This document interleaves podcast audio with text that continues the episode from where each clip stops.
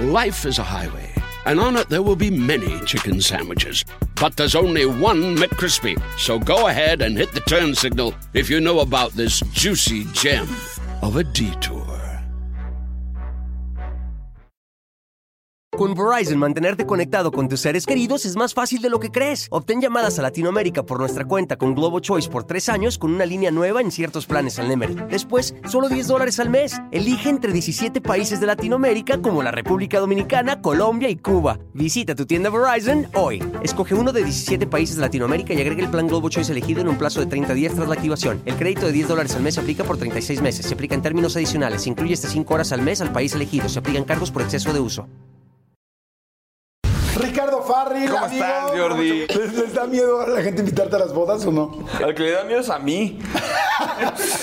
Una ansiedad social horrible, Jordi. Vivía yo pisando el acelerador a fondo. Y entonces mis consumos eran mucho en todo. A diario lloraba. Y se me quitaba cuando bebía. A las semanas viene la boda. Sí. Mira, yo provoqué a Daniel. Solo recuerdo a seguridad empujándome y que nadie saliera. Esto es muy vergonzoso de decir, pero me llevaron amarrado a la clínica. Es un gran análisis sobre la salud mental, cómo hay consecuencias que ya sí no tienen vuelta atrás. Por más que te disculpes, hay consecuencias que no tienen vuelta atrás. Y cuando no me perdonan o cuando no me quieren hablar, lo veo como de manera entendible. Yo sé que tienes una adicción. Si tú me prometes que la vas a cumplir, yo te saco hoy. Y es esa promesa la que todos los días me levanto a cumplir.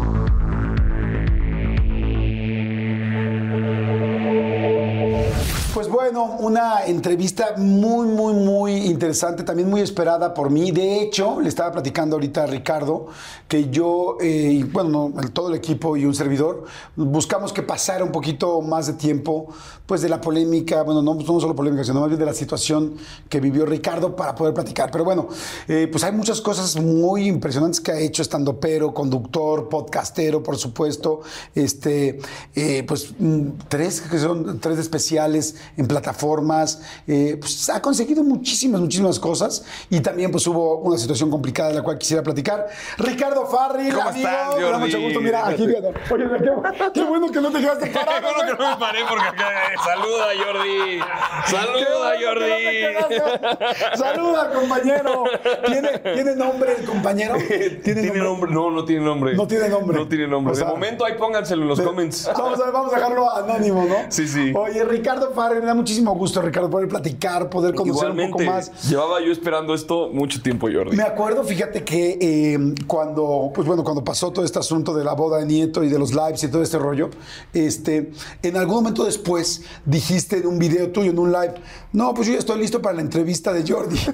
y, este, y todo el mundo me empezó a escribir, güey, güey, güey, este, Richo Farrell quiere entrevista, aprovechemos. Y sabes qué? que nosotros dijimos, no, o sea, hasta que Richie esté tranquilo y esté Ah, bien. además, después de eso me internaron, Sí, Jordi. sí, sí.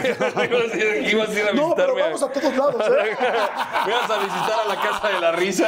Hemos, hemos viajado, hemos viajado mucho. Fíjate, hubiera sido interesante hacerla. No, no nos hubieran dejado jamás. No los no los hubieran dejado. No, no nos hubieran dejado salir. O sea, A ver, Jordi, platícanos, ver, platícanos un poco ver, de tus. Siéntate, por favor, para, para platicar. Pero me da mucho gusto, me da mucho gusto hoy poder platicar un poco más a la distancia, un poco más, este, pues sí, tú más tranquilo. Eh, sí, yo pensaba, la verdad, sinceramente dije, no hay manera, o sea, no, No, no, quiero platicar con Richie No, hasta que él esté bien, porque si no decía sería una gandallez. Decía puras pendejadas, Jordi, nada tenía sentido.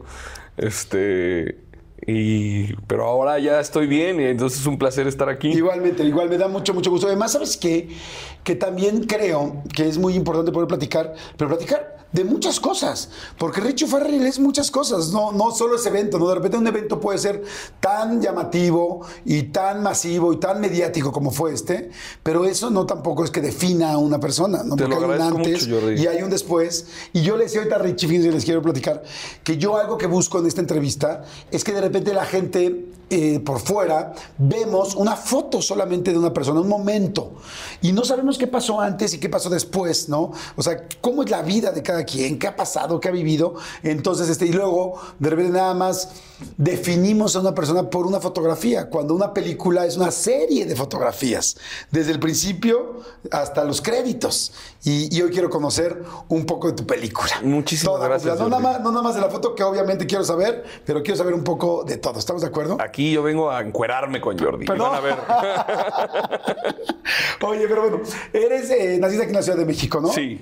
En el 90. En el 90, en el sur de la Ciudad de México, Sí casi a la salida ¿no? Rollo de Pedregal y tal. O sea, si eres niño fresa tan desde chiquitito. No, no, no, nos, nos tocó difícil, Jordi. Lo platico en Ciudadano Mexicano, que justo ahora en, en- en diciembre yo creo que vamos a estar saliendo con, con la versión animada por Trino.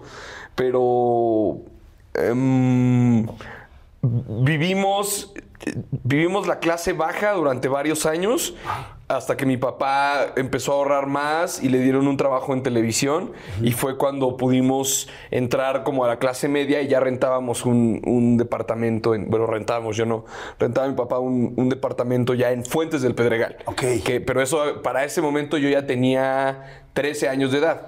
O Todo sea, el previo sí estabas fue... en Pedregal, pero antes, este, pues más bien estaba más complicada la situación. Sí, compartíamos cuarto. Digo, habrá quien diga eso, ¿qué, Ricardo? Pero compartíamos cuarto tres, tres hermanos, dos hombres y una mujer. Ok. Y este, y mi. Mi- Era una litera donde dormían ellos, una cama arriba de otra, literalmente. y, este, y abajo, para que te- ahí te das cuenta cuando eres el, el, el bono ahí, ¿no? Ah, abajo este. un colchón que se sacaba Ajá. de abajo de la litera que tenía yo que arrastrar. O sea, no era ni parte oficial de la litera. No, no, no, yo ahí lo, lo jalaba ahí todas las, y todas las noches lo guardaba y todavía mi, mi mamá me decía, tiende tu cama. Y yo, no mames, mamá, se extiende cuando la guardo. ¿Cómo le hago? Sí, exacto. Oye, pero bueno, entonces dormían los tres en el cuarto. Sí. eh, Eso ya es en el departamento de Pedregal. No, en el de Pedregal eh, ya dormíamos dos en un cuarto y ya mi, mi pobre hermana que había sufrido años de tener que compartir cuarto con dos hombres, por fin le pudo tocar su, su Por fin cuarto sola. Marisa tuvo su lugar. Es correcto. Ok. Ahí este, le, pu- le puedo tocar sola. Y yo dormía con mi hermano, que además a mi hermano había que, eh, que cuidarlo porque mi hermano a veces convulsiona en la noche. Él tuvo un accidente a los 11 meses. Eh, Robin. ¿Qué pasó? Eh, por culpa de la andadera, se siguió de frente y cayó de un tercer piso. ¿Por las escaleras? Eh, no, de, por la ventana, tal No cual. es cierto. Y lo que mi mamá cuenta es que cuando se asomó, pues, vi- o sea, vio a un bebé estrellado y pensó que estaba muerto en ese, en ese momento.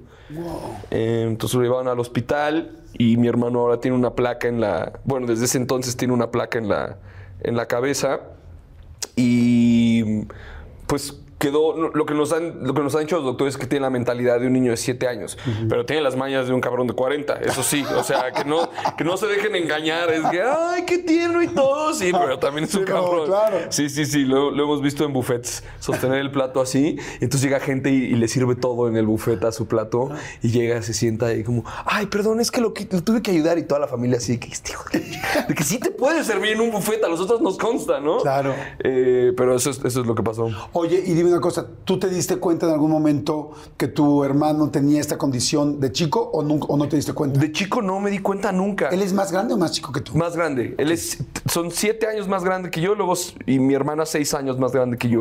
Y, y yo no, no me di cuenta como hasta que tenía, hasta que estaba yo ya bastante crecido, eh, porque veía que se convulsionaba, porque veía que el trato era distinto, porque veía, lamentablemente, de repente experimenta discriminación. Entonces veía yo estas cosas hasta que pues, un día pregunté y me explicaron, ¿no? Pero, pero sí fue muy bonito en la, en la infancia no, no sentir ese. Eh, ¿Cómo explicarlo? No, no sentir eso, o sea, no. Sí. Sí, como que no sentir como que estamos viviendo una situación muy diferente, muy complicada. Sí, no había diferencia, exacto. No había ninguna diferencia. Y me enseñó las tablas. ¿Las tablas de multiplicar? Sí, él me enseñó te las las tablas de- enseñó? sí. Wow. A ver, 7 por 5. ¡Ay, 35, Jordi! No me pongas en esta situación. Y ya que yo pregunté eso, está perro, ¿no? Oye, la pregunta de todo el mundo es: ¿y Jordi se sabía la respuesta o no? Oye, ¿qué tenían en el. ¿Cómo era el cuarto cuando dormían los dos? Normalmente, porque son siete años de diferencia, pero cuando dormían los dos, yo me acuerdo que en los cuartos de chavitos había pósters en las paredes, había juguetes, qué juguetes tenían, qué pósters tenían. Em, pues de- era muy cago porque de mi lado era como allá el de adolescente, los pósters de películas de Tarantino, eh, de los Ramones, de, de Who, de Clash, Pink Floyd, como que tenía todo este lado en el que yo imprimía imágenes y las recortaba como de mis ídolos de, del rock y el de su lado Más infantil. más infantil y aparte este como que un gran fanatismo a Jesucristo. Entonces era ¿Un gran fanatismo a Jesucristo? Sí. Entonces era una campechanes el cuarto ahí parecía Oye, pero está padre porque de repente de Ramones y de y al lado Jesucristo se veía así como de ¡wow! O sea, como que hacía sentido. Sí, sí, ¿no? sí, sí. O sea, pero entonces sí era y rezaba mucho, bueno, reza mucho. Sí, es, es- es- es muy devoto, es muy muy devoto. Tu papá también se dedica, además de ser comunicólogo, es experto en el asunto religioso, ¿no? Sí, mi papá es un fregón en el en el en el eh, ¿Cómo se llama? El Evangelio según San Marcos. Ha dado cursos durante años. Mi, papá puede decirte el Evangelio según San Marcos ¿Real? O sea, hay una especialización de ese evangelio. Sí, él, él es un fregón y puede entrar a cualquier iglesia, cosa que hacía y. No mames, papá. Qué pinche chinga de vacaciones nos hacías tener. Puede entrar a cualquier iglesia sin conocerla y te la, te la explica. ¿Ah, sí? Sí. Esto es por esto, esto es por tal. Ajá, ajá. Y en todos lados iban así, Cancún, vamos a la iglesia, ¿no? Ay, unas pinches vacaciones en Puebla que no, No. se le deseo a nadie, Jordi. No, porque en Puebla además hay una... Sí, uh, que es- se es dice la- que es una iglesia por. Ajá, se dice que hay una iglesia por día del año. Ah, que, que hay 352 iglesias. No manches. Sí, No, pues qué vacaciones, ¿no? de hueva. ¿Tú eres religioso o no? Sí, sí creo. Justo ahorita que pasó sí todo creo. esto. Oye, eres religioso, sí creo. Creo en un solo Dios Sí, todopoderoso. Hijo único de todo. Eh, sobre todo ahora que pasó todo esto, como que se, se fortaleció más mi, mi fe. Qué bueno, qué bueno. Me da mucho gusto porque la verdad es que sí, con situaciones al límite o complicadas, este poder superior, que si bien para unas personas puede ser Dios, para otros Jehová, para otros Jesucristo, para otro, en fin, cada quien, sí ayuda mucho a la, a la fe. ¿Antes no creías tanto? Mm, sí, pero me lo cuestionaba más. Ok, Como que las cosas habían sido tan difíciles que me lo cuestionaba más. ok. ¿A qué jugaban de chavitos? ¿Jugabas con tu hermana o no? ¿O estaban demasiado separados? Ah, estábamos demasiado separados. Tenía yo mi amigo imaginario porque no. ¿Sí tenías un amigo imaginario? Sí, mi hermana se burlaba de mi amigo imaginario. Eh, había mucha diferencia, entonces como que yo tuve que crecer muy, muy solo a esa edad, como que imaginando cosas, jugando solo en el jardín. ¿Cómo era tu amigo imaginario? Jugaba fútbol solo, no no recuerdo el nombre, pero eh, recuerdo que mi hermana se burlaba mucho de, de mi amigo imaginario, entonces fue como puta madre, ya ni amigo imaginario puedo Hasta, tener. hasta mi amigo imaginario lo chingan, ¿no? O Sí. sea, Sí, y me molestaban mucho, me molestaban mucho los dos. Ok. Mi hermana me fregaba, me quitaba el control y mi hermano me decía, "Ah, iré y te comeré. Y yo, "Ah". ¿Y te daba miedo? Pues sí, ya luego creces y es como, ¿a quién, a quién te vas a comer, hijo de la chingada? Claro. No, y además dices, si te vas a comer, por lo menos vas a ver, vas a ver qué parte te vas a comer. Cómete esta. ¿Qué parte te vas a comer? Oye, y este, la escuela, ¿cómo era la escuela? ¿En qué escuela ibas? Eh, se llamaba Colegio de Educación Integral y estaba en la, en la salida a Cuernavaca, no, está todavía en la salida a Cuernavaca y es un método que se llama Freinet, que es muy similar al Montessori, que es como que aprendes jugando, etcétera. Entonces tenía, tenía un sistema un poco más hippie, digamos, que me permitió como ser yo muchísimo más que otras escuelas y eso lo agradezco mucho. Ahí iban también tus hermanos. Eh, ajá. Ok. Oye, y había cooperativa y la tiendita. Sí, sí, sí, sí, sí. Siempre hay en todas las cooperativas algo que es así como, no, es de aquí los molletes, es de aquí ese sándwich, que era así lo de la cooperativa. Los tacos de mortadela, que yo pensaba que la mortadela, de mortadela. yo pensaba que la mortadela era algo muy elegante, porque me sonaba como italiano, era como la mortadela, y yo decía, esto, esto es caro, esto es caro. Entonces yo llegué un día con mi mamá muy emocionado a contarle así, que no, es que los tacos de mortadela y mi mamá así que es peor que la salchicha. y, Y ya nos vamos. ajá. ¿Y te mandaban lunch o no? Eh, a veces, a veces me mandaban lunch, me hacía mi mamá un, un sándwich, como que el- el- nunca he sido muy fan del queso, entonces era una rebanada delgadita, pero a veces se confundía con el de mi hermano, que era una rebanada así, entonces como- Ok. y una vez mi pobre madre olvidó ponerle azúcar al agua de limón. No, olvidó poner el limón al agua de limón. Ok. Y entonces regresamos encabronadísimos de la escuela, como, ¿qué te pasa, mamá? El agua de limón no sabía nada. Ay, perdón, se me olvidó. Muy despistada mi mamá. Oye, y ella ama de casa, ¿no? Doña Chávez. Es correcto. Ama de casa y maestra de yoga. Ok. Va, va a, un, a un hospital psiquiátrico y ofrece clases de yoga gratis para, para los pacientes que están internos. ¿Eso ha sido desde hace mucho tiempo? Sí. ¿Y en la escuela eras chistoso, eras retraído? ¿Cómo eras? Era como de todo, porque sucede que soy muy retraído, pero a la ¿Eres vez. retraído en cuando- general? Ajá, pero a la vez cuando agarro confianza, soy. Soy simpático y soy bromista, etcétera. Entonces tenía un poco de las dos, pero siempre he tenido eh, déficit de atención. Entonces, lo que me pasaba era que entendía algo en la escuela y me ponía a distraer a los compañeros. Entonces las maestras me odiaban por eso, porque como que siempre me ha gustado hacer plática. O sea, les movías el grupo. Ajá, pero sí era, sí era chistosito el salón, como que muchas veces sí llegué a decir como, me van a sacar por esto, pero cuando lo digas se van a reír. Entonces sí que lo decías. La final del food o las mejores alteraciones. Tu primera cita o tus primeras herramientas para instalar frenos.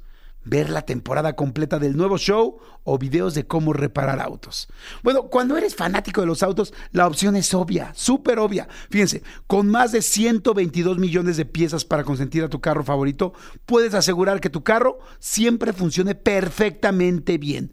Juegos de frenos, turbocargadores, luces LED, juegos de escapes, defensas, racks para el techo motores. Ya sea que te guste la velocidad, la potencia o el estilo, eBay Motors tiene todo lo necesario para tu carro favorito. Además, a estos precios, quemas llantas y no dinero. Y con Guaranteed Fit de eBay, te aseguras que la pieza le quede perfectamente a tu carro a la primera. O si no, se te devuelve tu dinero. Mantén vivo ese espíritu de Ride or Die en ebaymotors.com.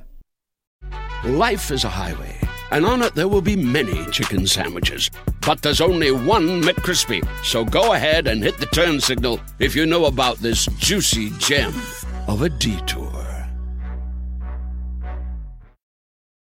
¡Salte, Ricardo! Ajá, como me salgo, pero como rockstar. El salón se está yendo, culera. O sea, lo llegamos a pensar que a veces un gag, al, al gag le llevamos al chiste, ¿no? A un chiste. Entonces decías, por este chiste vale la pena irme a la dirección. Sí, decía, me van a sacar, pero el salón se va a reír. Venga. Y hoy, eh, hoy en los stand-ups, en, los, eh, pues en todo lo que haces, piensas y dices, güey, este chiste está muy fuerte, me voy a chingar a un amigo, pero voy a ir a la boda y le voy a armar un desmadre. No sé, no, no sé, se me ocurre, no sé, se me ocurre. Pero ¿lo vale la pena? Eh, sí. Y creo que ahí es cuando te- se cuestionan los límites de la comedia. Como que hasta dónde llega un buen chiste. Yo creo que mientras el chiste sea bueno, hay ciertos límites que puedes cruzar de la comedia. Si el chiste es malo y nada más estás ofendiendo, no es, no es válido. Justo hoy me pasó eso, que estaba, estaba en un podcast y se me ocurrió un chiste y el chiste ofendía más de lo que era chistoso. Ok. Entonces en mi cabeza lo balanceé y dije, ¿lo digo en voz alta o no? Y dije, no, porque nada más lo vas a aventar y no va a ser, puede que genere una risa, pero va a lastimar más de lo que... De lo que se va a arreglar. Ajá. Entonces creo que ese es el balance que hay que tener a la hora de hacer comedia. Por ejemplo, bueno, ahora que está, evidentemente, pues es tan delicado hablar y hacer comedia de muchísimas situaciones. Eh, por ejemplo, en el caso, pues que tu hermano tenía una situación especial. No, no sé si lo has dicho en algún show. ¿Has jugado o has hecho alguna broma de personas con capacidades especiales? O sea, o, o dices, no, como es algo que yo vivo, ahí sí no me meto. Mm, no se me ha ocurrido, pero de nuevo, si se me ocurriera y fuera cagada, sí, sí vería usarlo. O sea, creo que la responsabilidad del comediante es, si tienes un buen chiste, lo pruebas con la gente a tu alrededor y ves si funciona. Y si esas mismas personas te dijeron, te, te pasaste. Si pasa ese filtro, vas al open mic, al micrófono abierto, y ahí lo tiras. Y si ves que se rieron más de lo que se ofendieron, se queda en el show. Y luego ya después lo tiras en el show. Y si ves que funciona más de lo que ofende, pues se queda. Pero si nada más ofende, es una estupidez. Y ahora, por ejemplo, lo que ha pasado, lo de pues, ciertas personas que están metidas en problemas muy serias en las redes, ¿no? Como lo que pasó con, bueno, con Platanito, en fin. Este, dices, madre santa, es como, eso es como un warning para los comediantes, es aguas, no, pues, no vuelvo a tocar un tema así, tengan cuidado, o sea, es como, como va bajando el nivel de la comedia. Pues no, porque es como una. Es, es una cosa como de, de criterio. Como que si tú ves que el chiste no funciona, no está funcionando, no tienes la necesidad por qué tirarlo. Y creo que ese es el error eh, que en algunos momentos ha tenido Platanito, que el chiste ma- duele más de lo que causa risa. Entonces, creo que esa es la responsabilidad del comediante, como ver si está causando risa más de lo que está lastimando o viceversa. Entonces, si está funcionando de manera viceversa, no está funcionando. Sácalo del show, porque aparte es un chiste, Jordi. Nuestros shows duran hora y media. ¿Vas a sacrificar toda tu carrera por un momentito así? Sí, de 15 segundos. A mí me intentaron cancelar por un chiste. Y era. El chiste era una situación tan obvia que era una estupidez dentro del show que no me pudieron cancelar. Pero incluso cuando yo estaba a punto de grabar ese chiste, hice eh, focus groups para que me respondieran si encontraban algo raro con, con ese chiste especial. En un especial que se llama Life from Pachuca. Es un chiste No lo tienes que decir si no quieres, no te preocupes. La gente ubicará cuál y si no vayan y vean Live from Pachuca y encuéntrenlo. Este, hicimos focus groups y llevamos a señoras a los focus groups. Y las señoras nos decían como, este chiste me hace ruido, pero entiendo que es un chiste. Ah, perfecto, entonces puedes salir adelante. Y así lo dejaron. Ajá. Ok. Porque como que es un chiste que es muy evidente que es una broma. Es muy evidente que es una broma. Entonces te puedes... Justo por eso el tour que, estoy, que traigo ahorita, que ya está finalizando, eh, se llama Falacia. Tú te puedes encubrir que las cosas que estás diciendo en comedia son una falacia. Y mientras se entienda que son una falacia, funcionan. Pero si nada más estás clavando cuchillo, pues, como... Obviamente la gente se va a ofender. Claro. ¿Estás ahorita en gira? Estoy ahorita en gira, estamos terminando la, la gira de Falacia, que es, es la segunda vuelta. Entonces siempre en la segunda vuelta me gusta cambiarle el nombre al show. Por ejemplo, cuando hice la segunda vuelta de Ciudadano Mexicano, se llamaba Ciudadano Renovado. Porque es como decirle al público, voy a regresar a tu ciudad, pero ya voy a regresar con una parte de material nuevo. Sí vas a ver el show nuevo, pero vas a ver una parte de material nuevo que es en lo que estoy trabajando. Oye, y en el show comentas todo un poco lo que pasó y todo ese asunto de los... Es correcto, traigo ya el nuevo show que empiezo el tour en marzo del próximo año.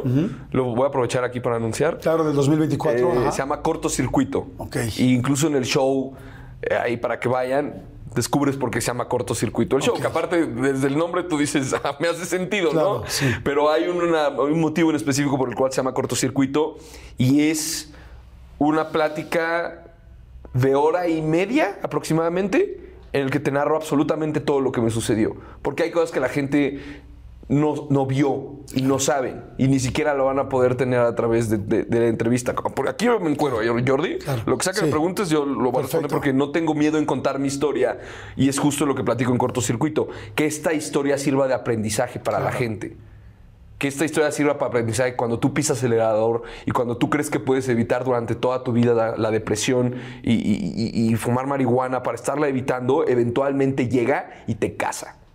La depresión y te dice, ya. ¿Tuviste depresiones desde chavito? Sí. O sea, desde la escuela.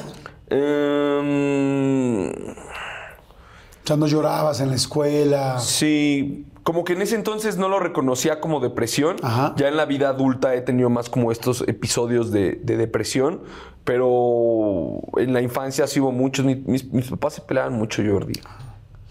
¿Tus papás siguen juntos o no? No, ya no. Ok. Eh, justo yo fui el que junté mis ahorros y convencí a mi mamá de que se, Divorciaran. de que se divorciaran y, y le puse le puse la renta de un departamento y se lo amueblé como para le dije hay un mundo allá afuera y tú te lo estás perdiendo y, y- y no quiero que eh, en unos años fallezcas y no hayas vivido lo que es la vida, no hayas descubierto lo que es la libertad y lo que es la vida. Entonces hice todo este esfuerzo con mis tías de convencerla, etcétera, y, y nos tomó tiempo y, y- y una vez divorciada fueron como dos años en los que era una persona de este tamaño, muy deprimida y fue como esta labor de amor puro y de constancia y de terapia y de estar ahí para que mi mamá fuera la persona que es ahorita, que es una persona súper fuerte, eh, independiente, capaz, simpática, extrovertida. em, como se lo sugiero a alguien, si, si tienen el dinero y la oportunidad y, y ven que las cosas No fu- no funcionan. no funcionan y si ver a tu mamá te está deprimiendo más que no verla, hazlo. Es buena opción. Ve- Vengo de ahí y, y- y es mucha chinga, es mucho proceso, pero te sientes mucho mejor. Eh, se peleaban mucho. ¿Qué hacías tú cuando se peleaban? Llorar. Llorar mucho. Era de gritos. a veces escalaba más. Como mi, mi papá hace, hace. Ahora, esto nunca lo he dicho, fue de terapia. Mi. Mi papá hace muchos años era una persona distinta. Ahorita voy a cenar con él. Y, y- y nos llevamos súper bien. Y, y es una persona que eh, ha cambiado mucho su forma de ser, pero hace años era de una manera distinta. Y creo que es algo con lo que he visto que mucha gente se puede identificar. Entonces, para mí era como crecer con un tipo con un arma. Como nunca sabes cuándo la va a sacar. Nunca sabes cuándo la va a sacar. Entonces No era estamos como- hablando literal, estamos No, hablando. no, no, no, no, no, no, no. Ah, hipotéticamente. Ajá, pero era como vivir a la defensiva. Entonces, era como, ¿en qué estado de humor llegará hoy? ¿no? Y con nosotros nunca se metió, salvo un par de, de ocasiones, pero era como que creces con este prejuicio porque dices, mi persona favorita, que es mi mamá, está viviendo esto. Entonces te causa un conflicto con tu figura paterna. Claro. Y si, si se están peleando, divórciense, por favor. Claro. Pido una cámara. Pido una cámara. no hagan mamadas, por favor. Si se están peleando, sepárense. Continuemos, Jordi. Sí, estoy, estoy de acuerdo. Estoy de acuerdo. Y bueno, entonces, pues esa fue la infancia. Dices que sí de repente te sentías triste en la escuela, pero no te dabas cuenta que era depresión, eh, que sí tenías déficit de atención, este, y por lo mismo eras muy activo, bueno, muy, muy de estar llamando la atención o de distraer a, a los demás. ¿Noviero eras? No. Bien teto, Jordi. ¿Sí? Tetísimo. Tetísimo. A ver, dame tu nivel de tetés, o sea, porque hay de niveles a niveles. Eh, no, me daba pavor hablar con. O sea, me enteré. Había una. So, había, una había una niña en la secundaria que íbamos juntos desde la primaria y me encantaba. Se llamaba Sofía. Me encantaba. Y años después me di cuenta, me- porque su mamá, en paz descanse, le- lo lamento mucho, le dijo a mi mamá, no, Sofía moría por Ricardo. Y yo, No. No, manches, es la básica. No juegues. No, mi- Siempre Jordi- me gustaste, sí, pero yo me voy a otra universidad. Para que te des una idea, Jordi. Mi primer beso fue a los 15 o 16 años. ¿Cómo crees? Y fue porque una chava me dijo así como, ya, dame un beso. Y yo, oh, ok. Y yo, deja voy al baño. Y me dijo, no, ya me voy. Y yo, bueno, ok. Te daba asco, miedo. No, miedo era tetísimo, tetisísimo. A la, a- a la fecha todavía sigo siéndolo. Como que esta personalidad del escenario liberas a León. Y, y el del escenario es muy cool, y es muy culto, y tiene un flujo de palabras, y te puede hablar hora y media de cosas, dos horas de cosas, y ser el experto en el tema, que creo que eso es algo que tenemos, tenemos muchos comediantes. Que en el momento en el que nos das la palabra hora y media con un guion nuestro, podemos parecer muy chingones. Pero la mayoría somos unos petardos, Jordi. Cuesta. Ajá. Ajá. Fui, fui hace poco a la boda de Carlos Vallarta. Me porté bien. ¿Les, les da miedo a la gente invitarte a las bodas o no? Eh, no, a Vallarta no le dio miedo. Coco Celis también me, me- me va a invitar a su boda. Al que le da miedo es a mí. Una ansiedad social horrible, Jordi. Oye, pero bueno, me invitaron a la boda ahí. Me invitaron a la boda y estaban todas las novias de los comediantes en la pista bailando. Y afuera de la pista jamás pisaron la pista todos los comediantes así. Fumándose un cigarro, viendo hacia el centro. Le decía a, a esta chava que no es mi novia, pero sí es mi novia, pero no- es complicado, en eso estamos. Eh, decía, ¿ves? No soy yo. No, no soy yo. Es el Somos gremio. comediantes, es el gremio. Así somos. Somos nerds. Somos nerds. Entonces, no, nunca fui noviero. No. ¿Quién te enseñó de sexo? O sea, ¿quién enseñó de sexualidad, me refiero? Mm, Las películas del Golden, yo creo. Te desvelabas hasta las 12, ¿no? A las 12 ya salían las de Manuel y era, era una mano aquí y otra en el control. Por si venía alguien, ya le, nomás le picabas el botón de regreso. ¿Y qué estás viendo? MTV, mamá, no estés molestando. ¿Y por qué te estás masturbando con MTV? Sí. No. También somos la generación que se la jaló con fotos, Jordi. Ah, sí. Fotos. Y, y con- y con- que tenías que estar igual con el mouse aquí y aquí así. Bueno, que escuchabas un ruido cada ¡Doña Mari! ¡Doña Mari! ¿Qué pasó, joven? La bronca, la bronca es cuando te confundías y le dabas doble, doble clic a tu pene, ¿no? Doble clic a ver qué pasaba. Oye, bueno, a ti todavía te tocó la época de internet, güey. O sea, nosotros era con revistas. Sí. Y cuando no había una revista así súper sexual, pues así con la de los anuncios de brasiers de la contraportada de la TV novelas, ¿me Sí, me, me llevó a tocar esa parte también. O sea, Sí, me llevó a tocar esa parte. Esa, esa primera parte. Entonces nadie te habló de sexo ni así en tu casa de, a ver chicos, les vamos a hablar la sexualidad. No, así. como que mis papás evitaban el tema. Y nos hubieran facilitado tantas cosas. ¿No tuviste un cubole, algo? Un buen libro. Ah, ¿Cuándo vas a escribir la parte 2, Jordi? La Pues- gente grita parte 2 de ese libro. que ahora va a ser cubole con el divorcio, yo creo. O sea, cubole con las nuevas parejas. que no sé, como que tendría que escalar a ese nivel, ¿no? Sí, sí. más, más- más con nuestra edad. Pero bueno, el asunto es que entonces, bueno, pasa todo ese rollo. Ahora, tuviste un, un amigo en la escuela que creo que marcó mucho, que fue César. ¿Qué pasó? Pues. Le. Estábamos en. Creo que a punto de, a punto de entrar a secundaria. Y a los rapados les decíamos cocolizos y los molestábamos. Y un día César se acercó y me dijo: Oye, te tengo que decir una cosa. Yo, yo voy a ser cocolizo. Eh, tengo cáncer en la sangre y me están me están empezando a poner quimioterapia, se quitó un pelo y me lo enseñó. Y me, me choqueó durísimo. Entonces, después de eso, Whether you're making the same breakfast that you have every day or baking a cake for an extra special day, eggs are a staple in our diets. Eggland's best eggs are nutritionally superior to ordinary eggs, containing more vitamins and 25% less saturated fat. Not only are they better for you, but Eggland's best eggs taste better too. There's a reason that they're America's number one eggs. Visit egglandsbest.com for additional information and delicious recipes.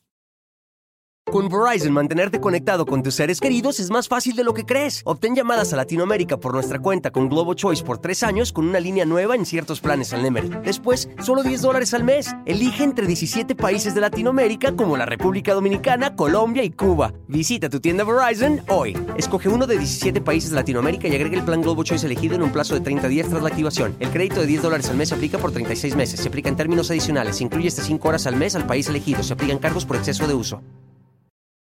Él, él pasaba mucho tiempo sin, sin ir a la escuela y luego iba otra vez a la escuela y luego no iba a la escuela y luego iba a la escuela y, y así toda la, la secundaria y em,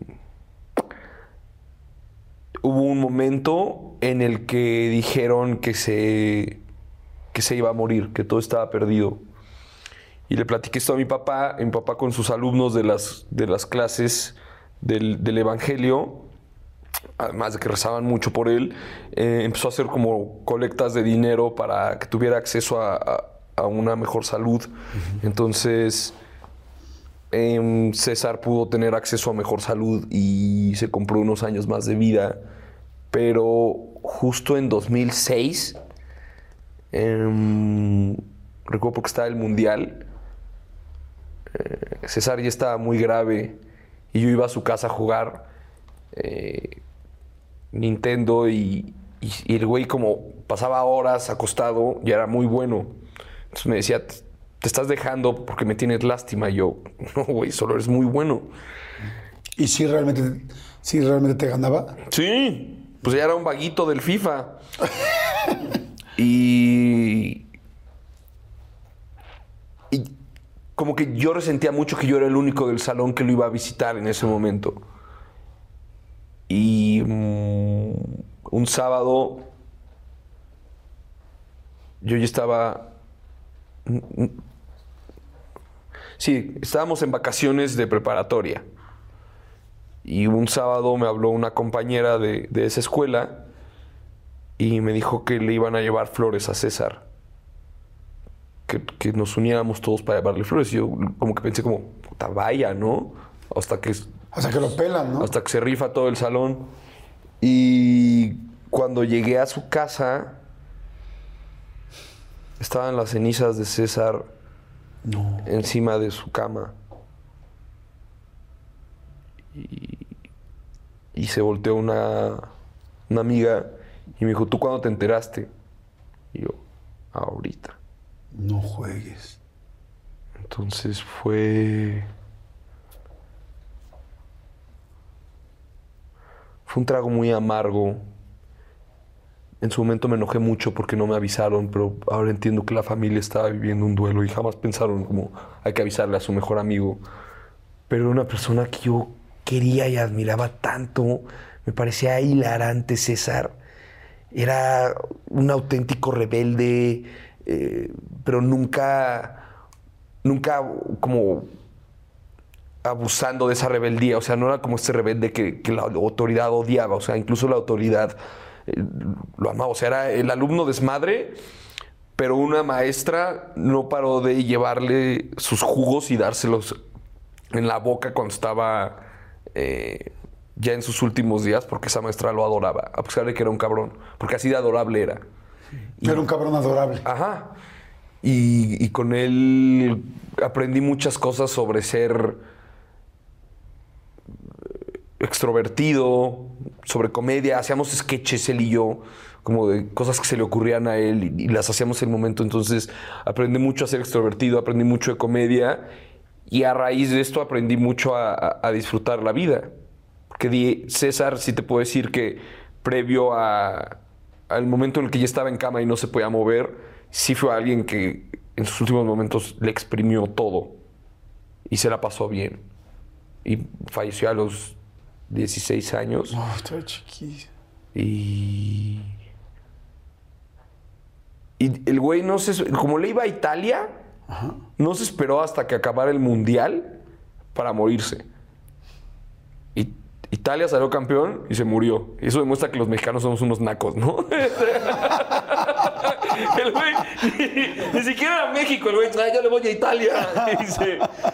Pero sí, recuerdo que me marcó mucho eso. O sea, dije, este güey se esperó para poder ver a Italia campeón, que era lo que él quería.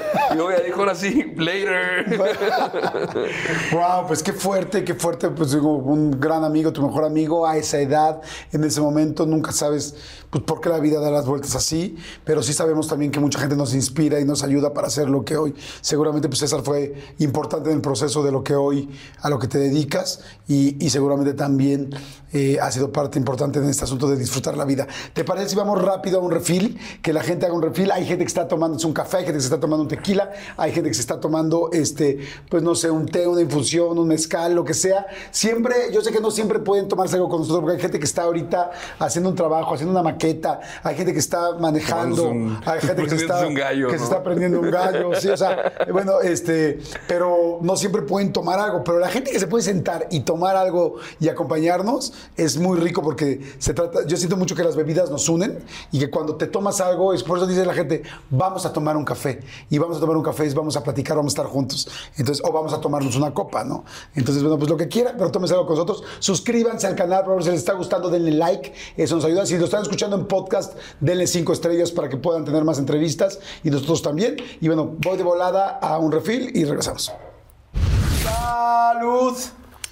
Aparte estamos tomando cafecito los dos. Sí, oye, ¿tomas, no tomas? Porque, bueno, evidentemente tuvimos el asunto de las adicciones. Ya no tomas, ya no tomas nada. Tuvo que ver con el alcohol, ¿no? Yo, a- antes de que pasara todo esto, me había internado en una clínica por alcoholismo. Eh, sí, hace como un año y medio aproximadamente. Y algo pasa ahí que es muy mágico que lo, lo resuelves. Entonces, yo podía tomar con medida. O sea, podía echarme un whisky nada más o una cerveza nada más. Em, pero a raíz de que pasó todo esto, como que vi a la gente muy preocupada, eh, especialmente a seres cercanos. Y, y hubo familiares que me dijeron, no, yo sé que no tienes ningún problema, pero mm, decidí dejar de hacerlo. Dejar de tomar, pues yo creo Sí, que me parece muy inteligente, Sí, porque evidentemente, pues al final el alcohol es parte de unas adicciones, las adicciones te pueden abrir otra puerta, acercarte otra vez Es correcto. a tener un brote, un problema, una crisis, pues no, qué chingón. O sea, yo también, si yo fuera tu hermano, que ahora me siento como tal, chinga, este, te diría, no, Richie, por favor. Sí, no, ya no, ya no, mejor, ya mejor no. cuídate. Oye, a ver, me voy a una primera parte, este... ¿Cómo empezó el asunto del stand-up? ¿Cómo empezó el asunto de los, este, de los especiales y hacerte tan famoso y tan querido? O sea, de repente era Richo Farrell, Richo Farrell, Richo Farrell por todos lados. Em, contaba anécdotas en las fiestas y mi amigo de toda la vida, de- desde la infancia, Alexis del Ángel, Alexis también conoció a César, me dijo un día, eres, eres muy bueno contando anécdotas, ¿por qué no pruebas a hacer stand-up? Me dijo, yo voy a ser tu manager. Y entonces él como que medio escribió al lugar donde estaban presentando en ese entonces los comediantes, que era el Café 22, y después como que se le olvidó, pero me lo dejó aquí plantado. Entonces yo no dejé de escribir. ¿Nunca fue tu manager? No. Bueno, pero fue el que arrancó un poco como esa idea. Ajá. Sí, exacto. Él plantó la idea en mi cabeza. Yo no sé si por mi cuenta me hubiera plantado yo esa idea en la cabeza, porque aparte de un inicio decía, es hobby, es hobby. Entonces em, escribí al lugar y, y llamé y todo, y me dieron un día un espacio de cinco minutos. Y recuerdo ir emocionadísimo y pasarla bien en el escenario. La pasé, estaba muy nervioso, pero recuerdo haberla pasado muy bien. Y el dueño del Café 22 Jaime Morales se acercó y me dijo, lo haces bien. Me dijo, ¿es la primera vez que te subes? Le dije, sí. Y como que vi que peló los ojos así como de, ah. Guau, ajá. Me dijo, no, pues lo haces muy bien. Me dijo, síguete subiendo. Entonces me quedó muy marcado eso que alguien como tan dedicado al entretenimiento... Y que había visto a tantos, ¿no? Ajá, se hubiera sorprendido porque, porque había visto que en esa primera vez lo hacía bien. Entonces, como que seguí y luego ya escribí un chiste que, curiosamente, el, el primer chiste que escribí fue el primer chiste que, que se me viralizó, que fue el de, el de los antros de Curi. Fue lo primero que escribí. Y, y ya de ahí empecé como que a, darle y empezaron a surgir más fechas. Entonces, al menos en ese entonces, justo grabamos Comedy Central y habíamos terminado de grabar y estaba con el cojo feliz viendo cómo grababan otros y me volteé con el cojo y le dije, entramos a esta madre justo a tiempo. Ni, ni muy temprano como para que nos tocara presentarnos en bares horribles. Es que sí nos tocó, pero ni muy temprano para- como para que nos tocara ese, esa Sí. chinga que se pusieron, ni muy tarde como para los que yo veo ahorita que ya tienes que, o sea, un estando pero nuevo para ser reconocido, que tiene que hacer mucho contenido en internet para poder llenar Y hay shows. muchísima competencia. Ya hay muchísima competencia. Y. Le dije, entramos en el momento exacto, güey. Y entonces abrías un show y te invitaban a abrir otro show y te invitaban a abrir otro show. Pero desde un inicio fue muy ambicioso yo en querer mi hora. Porque yo sabía que en tu hora ya cobras tú tus boletos y no los divides con nadie. ¿Cuánto gana un stand al principio por una hora? Pues la cantidad de personas que metas al show. Ok. Porque haces un 70-30 con el lugar, a veces 80-20, a veces lugares con colmillo 60-40, hay algunos que son 100-0 y ellos se quedan en el consumo. O sea, depende del lugar este, Ok. este deal. Pero de las primeras fechas eh, de stand-up, lo que te llevabas en un show de una hora, yo creo que era como entre 8 mil y 10 mil pesos. Ok. Por eso nos piramos, Jordi. Sí, pues sí, Porque, porque... o sea, de repente empiezas a ganar eso al muy poco tiempo de estar trabajando Claro. y ves que ese número crece, entonces te... ¿Te, te compraste alguna cosa o una cosa que dices, güey, no manches, ¿cómo compré esto? Ay, Eso- tenis, ¿cómo gasté en pinches Ah, tenis, sí. Jordi? Ay, qué estúpido yo. ¿Y todavía los tienes, Me no? encantaría, sí. Tengo hasta un, adapté un closet para tenis, ahora lo veo y digo, ay, este imbécil. Era... Vivía yo pisando el acelerador a fondo. Y entonces mis consumos eran mucho en todo.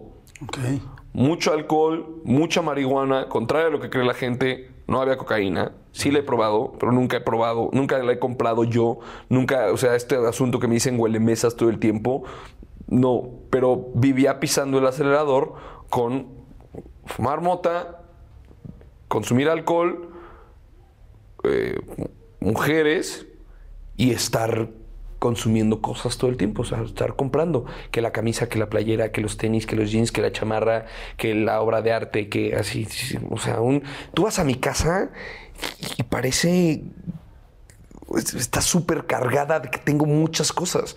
Y es algo que ahora volteo a ver en retrospectiva y digo como, ¿qué huele con tu vida? Claro. Pero sí sabes que hay eBay, ¿no? o sea, podemos hacer un negocio y podemos empezar a vender los Voy tenis. a- No, porque imagínate qué mal se ve. qué mal se ve que acabas de salir de una clínica y te pones a vender tus tenis. Van a decir, este güey le urge ¿no? Güey, después de lo que pasó, ya vender los tenis es lo de menos, cabrón. O sea, no te preocupes, cosa. No creo que nadie vería mal eso, güey. Oye, pero hay una cosa. Empieza entonces todo el consumo, tal. ¿Dónde fue? Eh, bueno, evidentemente empieza la fama, empiezan los especiales. Ahí conoces a Sofía, a Niño Rivera, a Daniel Sosa, en, este, en, esta, en esta etapa. Ajá, yo le abría los shows a Sofía. Ok, ¿cómo la conociste? Porque Diego Sanasi hizo un show y quería un abridor y me habló y él ya me había visto algunas veces en el escenario y me dijo, quiero que seas mi abridor del show y Sofía me parece que era la presentadora en el show. Entonces Sofía me vio en ese show, en ese entonces éramos menos comediantes, entonces vio a alguien ahí medianamente bueno y me empezó a abrir, me empezó a invitar a abrir sus shows. Entonces le, abrí, le abrí varios shows y de ahí nos jalaron a, a TV Azteca. Iba a ser un formato que adaptación de un programa español que se llama Sé lo que hicisteis, que era como un de sub, como Era el de que hacen trabajando, deberían de estar Ajá. trabajando, ¿no? Pero lo que sucedió fue que esto se le ocurrió a, a- a Raúl Campos, que era como el director de contenidos de, de Azteca 7 en las mañanas. Le, le dijeron, ok, puedes jalar a estos dos talentos nuevos, pero con la condición de que te pongamos un productor de la vieja escuela. Entonces nos pusieron a un güey insoportable que le apestaba la boca a mierda y que era muy vieja escuela. Muy, muy, muy, muy, muy vieja escuela. Nos despidió a todos. En algún momento nos corrió a todos del programa, o sea, de a uno por uno. A, a Mau Nieto lo trataba horrible. A Sofía le tenía mucho respeto, pero era, era de una época de, la televisión, que es un formato que existe, que no sé si, si probablemente conozcas, se llama Chichis sin algas. Y el, chichis- el chichis sin algas es que entre el payasito y ahora que bailen, como sin ánimo a demeritar, muy similar a lo que pasa muy seguido en multimedios. Como que entra una mujer y ¡vuelta! ¡vuelta! Como que él venía de ese formato de escuela. Entonces, él nos como que quería obligar a, a A que este ustedes nuevo entraran a ese formato. a ese formato y entonces era como una mezcla rara entre este formato vieja escuela con nueva escuela y como las cosas en el piloto no salieron bien nos dijeron entonces les vamos a poner otras personas entonces nos pusieron a Max Villegas tipazo y a Inés Gómez Montt pero a cada uno le dijeron una cosa A algunos les gusta hacer limpieza profunda cada sábado por la mañana. Yo prefiero hacer un poquito cada día y mantener las cosas frescas con Lysol. Las toallas desinfectantes Brand New Day de Lysol hacen súper conveniente limpiar superficies como controles remotos, tabletas, celulares y más, eliminando el 99.9% de virus y bacterias, con una fragancia que lleva tus sentidos a un paraíso tropical. No solo limpies, limpia con Lysol. Con Verizon, mantenerte conectado con tus seres queridos es más fácil de lo que crees. Obtén llamadas a Latinoamérica por nuestra cuenta con Globo Choice por tres años con una línea nueva en ciertos planes al Nemery. Después, solo 10 dólares al mes. Elige entre 17 países de Latinoamérica como la República Dominicana, Colombia y Cuba. Visita tu tienda Verizon hoy. Escoge uno de 17 países de Latinoamérica y agrega el plan Globo Choice elegido en un plazo de 30 días tras la activación. El crédito de 10 dólares al mes se aplica por 36 meses. Se aplica en términos adicionales. Se incluye hasta 5 horas al mes al país elegido. Se aplican cargos por exceso de uso. Distinta del programa. O sea, Inés Gómez Mont le dijeron, tú vas a poder hacer aquí tu programa de chismes. Eh, a Max Villegas le dijeron, tú vas a poder hacer tu programa de estilo. Y a Sofía de Niños dijeron, tú vas a poder hacer tu programa de, de comedia. Entonces era un chile mole pozole que obviamente pues, terminó siendo un desmadre, pero que Raúl Campos siempre vio como un semillero de gente eh, para comedia. Y de ahí salieron varios. O sea, de ahí salió el Capi Pérez. Wow. eh, salió. Ay, olvidé su nombre. Nu- Nuria. ¿Nuria Ocampo? Nuria. Ay, si está viendo esto me va a odiar. Pero ella ahora está guionando para LOL. Eh, está el- un güey que se llama Dexter, que ahora es el head writer de La Corneta con, con Vidigaray y el Estaca. Entonces, como que sí, sucedió que este programa que como que nadie pelaba, sí fue un semillero de comedia. Él se salió de TV Azteca y él empezó un proyecto llamado Blueprint, que era una- como una especie de casa productora. Y él fue con el que yo me puse necio y le dije, yo quiero mi primer especial en Netflix.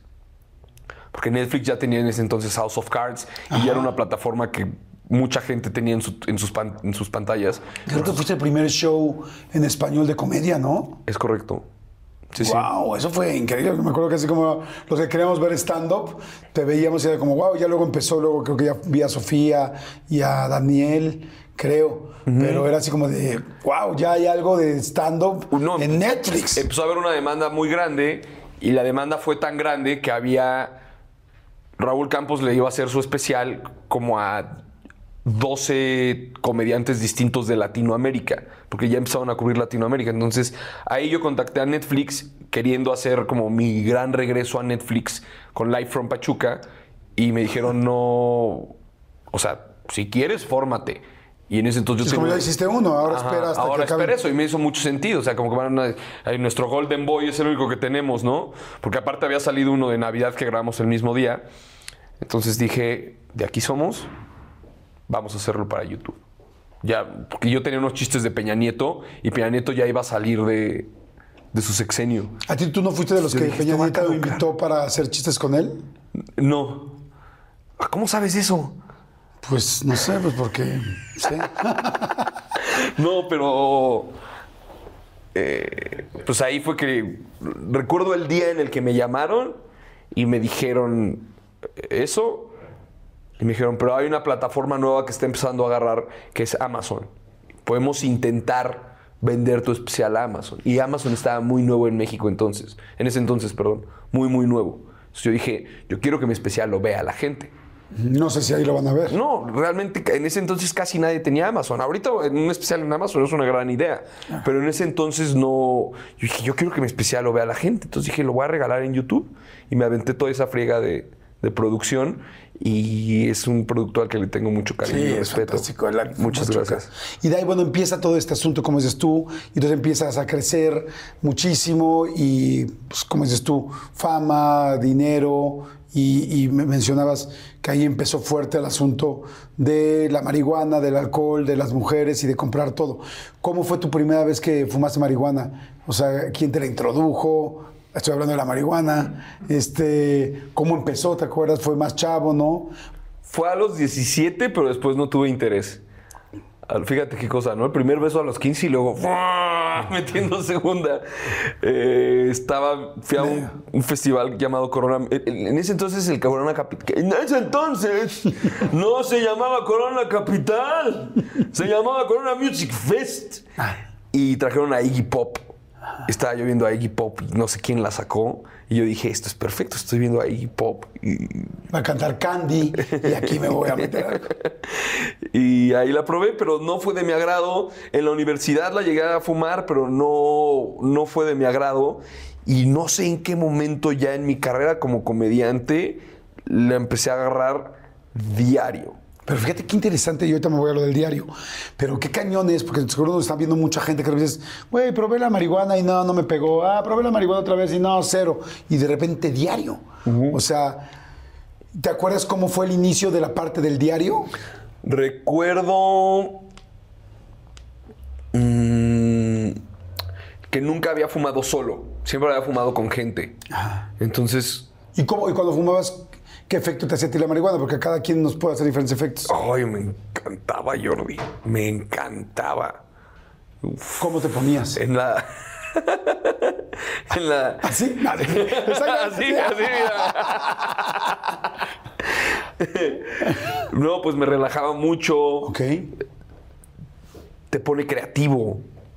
O sea, esto, esto es algo como, hoy es una relación amor-odio muy cabrona que tenemos muchos creativos con la marihuana, que como estás en un estado mental en el que te relaja, como estás relajado, se van los prejuicios, dejas de pensar en todo lo que estabas pensando y te puedes enfocar en un guion. Entonces yo tenía un programa en YouTube llamado Deportología y yo todos los episodios de Deportología los escribí pachequísimo, café y mota. O sea, yo antes para guionar era café y mota y así escribí shows. Así escribí Live from Pachuca y acabando Live from Pachuca me encendí uno.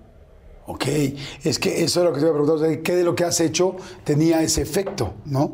Porque yo no sabía si realmente la marihuana te, te, te- a alguien, porque si era solamente un mito o si realmente te ponía creativo, ¿no? Claro, También- lo que no sabes es lo que, lo- todo lo que viene después, ¿no? Sí, exacto. Y luego ya hay un momento en el que, como eres adicto, cuando lo tienes es cuando te vuelves creativo. Y ahí es como un gran engaño que tiene el marihuano. Es- y el drogadicto en general, como decir, no, es que si no la consumo no me funciona. Claro, eres ya tan adicto que tus las como conexiones neuronales no funcionan hasta que entra esta chingadera. Entonces, cuando entra esta chingadera, vuelves a conectar tu sistema y vuelves a funcionar. Pero eso ya es la adicción. Y ahí es cuando está cabrón. Tenías un dealer Eh, sí, y te llevaba a donde estuvieras. Sí, primero, primero empezó siendo un güey y luego, ay, los pinches dealers. Si eres dealer de marihuana y estás viendo esto, sé puntual. Por el amor de Dios. Puta madre, tienes que esperar dos horas, güey. Ya voy para allá, sí, ya voy para allá. No mames, ya trae la chingada madre. Entonces, eh, justo empecé a tener uno que era muy puntual. Y yo, ay, este es muy bueno y se lo pasé a varios amigos. Y ya en la, en la recta final ya tenía yo una aplicación. ¿Hay o sea, no- no, aplicaciones? aplicaciones, como, como una... Un, un sistema que es impresionante. Si, si, si ves el catálogo es impresionante, impresionante. ¿Tú fumabas alguna marihuana en específico? Ya ves que hay para que te dé para arriba, para abajo, sa- para creativo. No, tenía de todo. Tenía sativa para el día, que es sativa da para arriba, y e índica para descansar. Ok, Nomás queda un hambre espantosa la índica. ok. Y- pero, pero ahora, porque yo decía, ¿cómo le voy a hacer para dejarla? ¿Cómo le voy a hacer para dejarla? Ahí vivía solo. Sí, Ok. con una ex un tiempo. Ok. También esa ex fue como la viuda negra, o sea, como que mi, mi vida entró a un, ma- a un mayor caos por culpa de, de, De esta chava. si tú eres adicto y conoces una persona adicta, se van a relacionar bien. Entonces ahí hay como un engaño de amor en el cual, que, que sí había amor y todo, como tú estás teniendo esta conducta destructiva y no cualquiera te acepta y ves a esta otra persona que tiene una conducta destructiva eh, y, te acepta, se crea un lazo muy cabrón. Porque estamos juntos conviviendo y estamos juntos metiéndonos MDMA y estamos juntos consumiendo alcohol. Un viernes tú me cuidas, el sábado yo te cuido. Entonces ahí se puede confundir mucho el enamoramiento, porque simplemente eh, la dicha de estar hasta el culo todo el día con alguien. Eso es bien cuidadoso, eso es, eso es bien cabrón, porque después empiezan unos pleitos durísimos que dices, pero si nos amábamos, no, güey, era una ilusión. Tenías una ilusión ahí de que todo estaba bien, pero el asunto era que estabas enamorado de la adicción que estaba pudiéndose expresar en su mayor. Qué fuerte. Sí, sí. Sí, los dos, como dices tú, generándose la adicción al 100%. Es como Sí, sí. un infierno al doble, ¿no? Sí, y no te juzga, esa otra persona no te juzga. Sí, es un infierno con gasolina. Ajá. Y, y el MDMA, ¿qué, qué te generaba? te cae muy bien la gente como... te cae extrañamente bien la gente. Es como si tú siempre anduvieras en MDMA, Jordi. No. Como mucha empatía. Eh, la música se escucha increíble. Em, pero es, es- es droga, estás apendejando a tu cerebro, lo estás, lo estás engañando, le estás haciendo creer bajo sustancias que el es peor porque es químico, que, que todo está bien. Yo esa madre la usaba para conciertos. ¿Cómo que para, conci- para ir a un concierto? Para un, un concierto, si vas a ver a Roger Waters en el Foro Sol. Y sí, muy divertido y todo, pero ahí te encargo el pinche bajón después. Eh, ¿cómo Y es el lo bajón? que recién. Pues, todas estas drogas te abren la llave de la felicidad, así. Entonces, todo es más chistoso, todo es más agradable, la música se escucha mejor y al día siguiente soltaste tanta endorfina que no tienes. Entonces traes un pinche bajón horrible. Y ese bajón se quita dándote un toque. Otra vez volviendo a empezar. O, o volviendo a empezar, que es el círculo vicioso que tienen muchas cosas. Yo con los químicos nunca tuve un círculo vicioso. Solo con la marihuana. Solo con la marihuana, sí. Ok. Entonces empieza a pasar este tiempo. Ahí fue la primera vez que tuviste, eh, que entraste a rehabilitación después de todo este momento. ¿De, de cuál momento en O sea, específico? de que empezaste con toda esa adicción.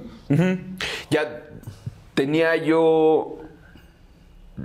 Yo ya no podía realizar mis actividades del día si no bebía. Entonces. ¿Cuánto tomabas un día, por ejemplo?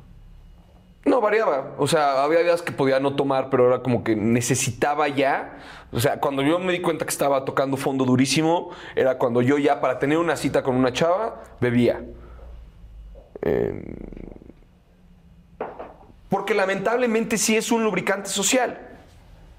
Sí funciona como lubricante social. El problema que tiene un alcohólico es que 1, 2, 3, 4, 5, eres lubricante social muy padre, pero el adicto no conoce ese freno. Entonces el adicto pisa el acelerador a fondo y ya se acabó el lubricante social, ahora está hasta el pito como siempre, ¿no? Entonces yo ya necesitaba en ayunas tomarme un whisky. En ayunas. Ajá. Entonces me tomaba el whisky y luego me- para irme a trabajar me tomaba un café. Entonces antes del café me tomaba a veces otro whisky. Luego me tomaba el café para quitarme el olor a whisky. Y a veces a ese café le echaba whisky. Entonces ahí es cuando te das cuenta que ya no estás funcionando sin el alcohol. Y toqué un fondo muy fuerte. Dije, ¿Cuál yo, yo para, funcionar necesito alcohol. ¿Te diste cuenta en un momento en específico? Sí, sí, sí. Me desperté en Guadalajara después de ir a un festival Ajá. y dije, Madre Santa, me voy a morir. Me voy a morir si no hago algo al respecto. ¿Alguien te decía, alguien de tus amigos, decía, oye, Richie? Sí, había, tenido, había tenido un par de, no intervenciones, pero sí como pláticas de, oye, resulta. Yo les decía, esto es como la litosis, güey, no la sufre quien la tiene, sino los que están alrededor, ¿no? Cuando te apesta la boca a mierda, tú estás muy contento, hable y hable, ¿no? Pero los que están alrededor están como chingón. Mm, Y con estos amigos que te dije, llegaron a decir, oye, güey, oye, Richie, ¿les tiraste buena onda o los empezaste a separar? Les tiré buena onda, o sea, fue como, ay, ¿tú qué sabes? No, no te preocupes. No, no, no, si ahorita la estoy pasando increíble. El problema es que la estás pasando increíble porque estás en un círculo vicioso diario. Cuando sales de ese círculo vicioso y tienes que encarar tus sentimientos, cuando dices, Sí, porque los, aneste- los anestesiaste muchísimo. los anestesias durísimo. y lo creces todos, los- las Ajá. broncas las creces mil Sí, veces sí, más. sí, sí, sí, sí. Y ese es el gran problema con la marihuana, que, que te ayuda a anestesiar ese sentimiento. Y entonces un día ya me despertaba yo llorando diario, ya diario lloraba. Y se me quitaba cuando bebía. Entonces le hablé a mi mamá y le dije, me tengo que internar, investigué una clínica, ¿Tus papás ya, los había, ya lo habían notado? Mm, más o menos, pero no al grado de decirme. Y ya investigué, y esto es muy cagado, Jordi. me fui a Las Vegas a pisar fondo. o sea, ya que me iba a internar, tenía boletos para ver a Jack White en Las Vegas. Y dije, tengo de dos. o estarme perdiendo el concierto en la clínica o aplazar mi entrada a la clínica No e irme a Las Vegas a ver a Jack White. Yo no soy un ejemplo de vida, señores y señores. Entonces yo les diría, siendo el mal ejemplo de vida que soy yo, si están en la recta final, pisen el acelerador. Yo soy como Ayrton Senna, me arrepiento de mi última curva y ya. Y me fui a Las Vegas. O sea, como cuando estás en una dieta que dices, pues ya el domingo me meto todos los pinches tacos y, y todo, porque ya mañana no voy a poder comer. Y estuvo fuertísima la fiesta en Las Vegas. Eh, La verdad estuvo muy divertido porque ya, ya ahí ya no te levantas con culpa. Ahí es como ya estoy cerrando ciclo. Y. Pero esto es lo cagado, esto es lo cagado. Regresé y al día siguiente que regresé de Las Vegas, crudo obviamente, llegaron mi mamá y mi hermana para acompañarme a la, a la clínica. Y el, para que veas cómo manipula el adicto. El adicto es tan manipulador. Saqué yo una botella de ginebra, la puse sobre la mesa del comedor y les dije, ¡ay, es que les digo algo! Quiero que mi última peda sea con ustedes. Y así es como, como adicto te compras una hora más de consumo, porque la clínica está en Cuernavaca. Bueno, está en Cuernavaca. A algunos les gusta hacer limpieza profunda cada sábado por la mañana. Yo prefiero hacer un poquito cada día y mantener las cosas frescas con Lysol. El limpiador desinfectante Brand New Day de Lysol limpia y elimina el 99.9% de virus y bacterias. Y puedes usarlo en superficies duras y no porosas de tu hogar con una fragancia que lleva a tus sentidos a un paraíso tropical. No solo limpies, limpia con Lysol. Con Verizon, mantenerte conectado con tus seres queridos es más fácil de lo que crees. Obtén llamadas a Latinoamérica por nuestra cuenta con Globo Choice por tres años con una línea nueva en ciertos planes al Nemery. Después, solo 10 dólares al mes. Elige entre 17 países de Latinoamérica como la República Dominicana, Colombia y Cuba. Visita tu tienda Verizon hoy. Escoge uno de 17 países de Latinoamérica y agrega el plan Globo Choice elegido en un plazo de 30 días tras la activación. El crédito de 10 dólares al mes se aplica por 36 meses. Se aplica en términos adicionales. Se incluye hasta 5 horas al mes al país elegido. Se aplican cargos por exceso de uso. Y nos fuimos toda la carretera bebiendo. ¿Cómo crees? No íbamos manejando, ¿ok? Pero íbamos como mis reyes que se van de fin de semana a Cuernavaca. Y entonces Sí, muy y, ellos, y ellos con tal de cumplirte a ti. Sí. Y como si vamos, sí, vamos, sí, vamos. Sí, pero es muy cagado porque cuando llegamos a la clínica mi mamá y mi hermana ya estaban bien pedas. Oye, vienen, oigan, vienen a inscribirse. No, venimos a Sí, borrarnos, justo eso ¿no? mi mamá dice que traigo a mi hijo aquí. Traigo a mi hijo aquí que tiene un problema. No manches.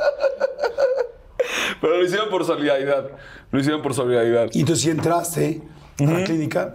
Bellísima esa estancia en la clínica. Unos compañeros bellísimas, un- unos, unos terapeutas increíbles. Eh, estuve ahí un mes. ¿Entraste con ganas realmente de dejarlo? Sí, sí, sí, sí, sí. Sí, que me decían, es mucho más fácil el proceso cuando eh, tú entras por tu cuenta. Claro, sí, sí, sí, cuando entras con por tu O sea, si te hacen el buenos días amigazo, intervención, etcétera.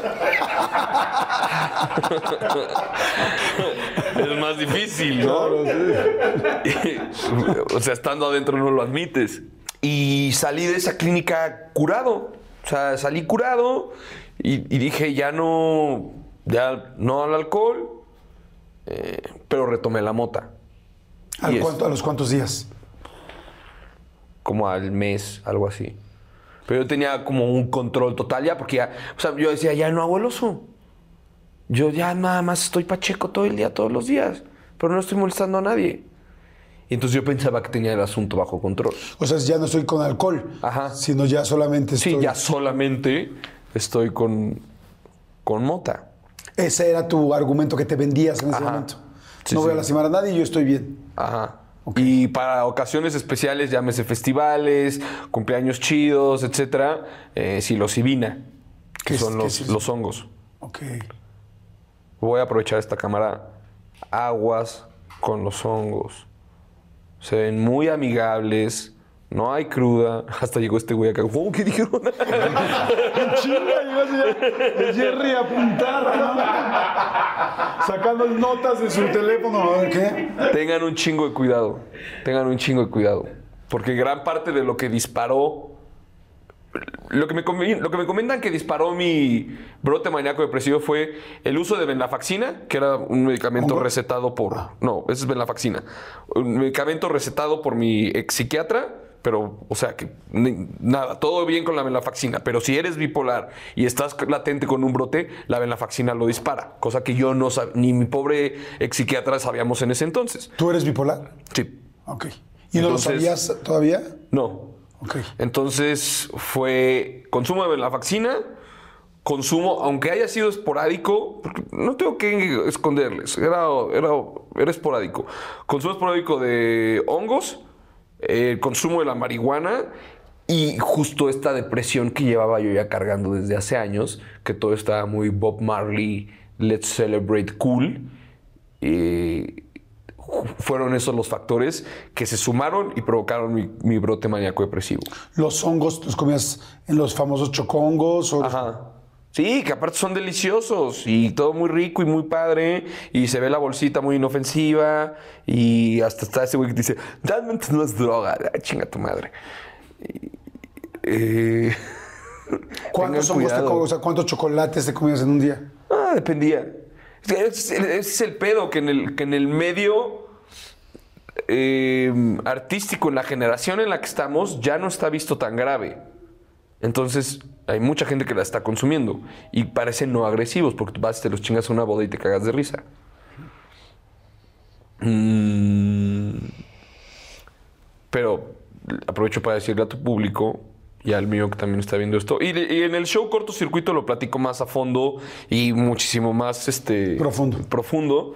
Pero sí, que, que- que soy el vivo ejemplo de cómo debes tener cuidado con, con todo. con todo esto. Entonces empiezas a mezclar todo eso, sales, empieza la marihuana, otra vez los, los hongos, otra vez la medicina esta que me dices para la popularidad y, este, y se empieza a mezclar todo. Sí, justo al año de que salgo de la clínica.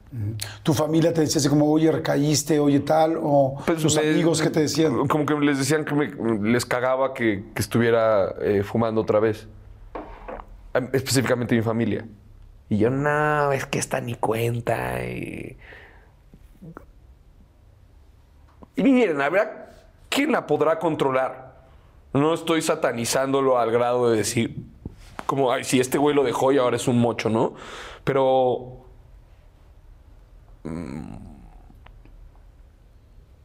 nada más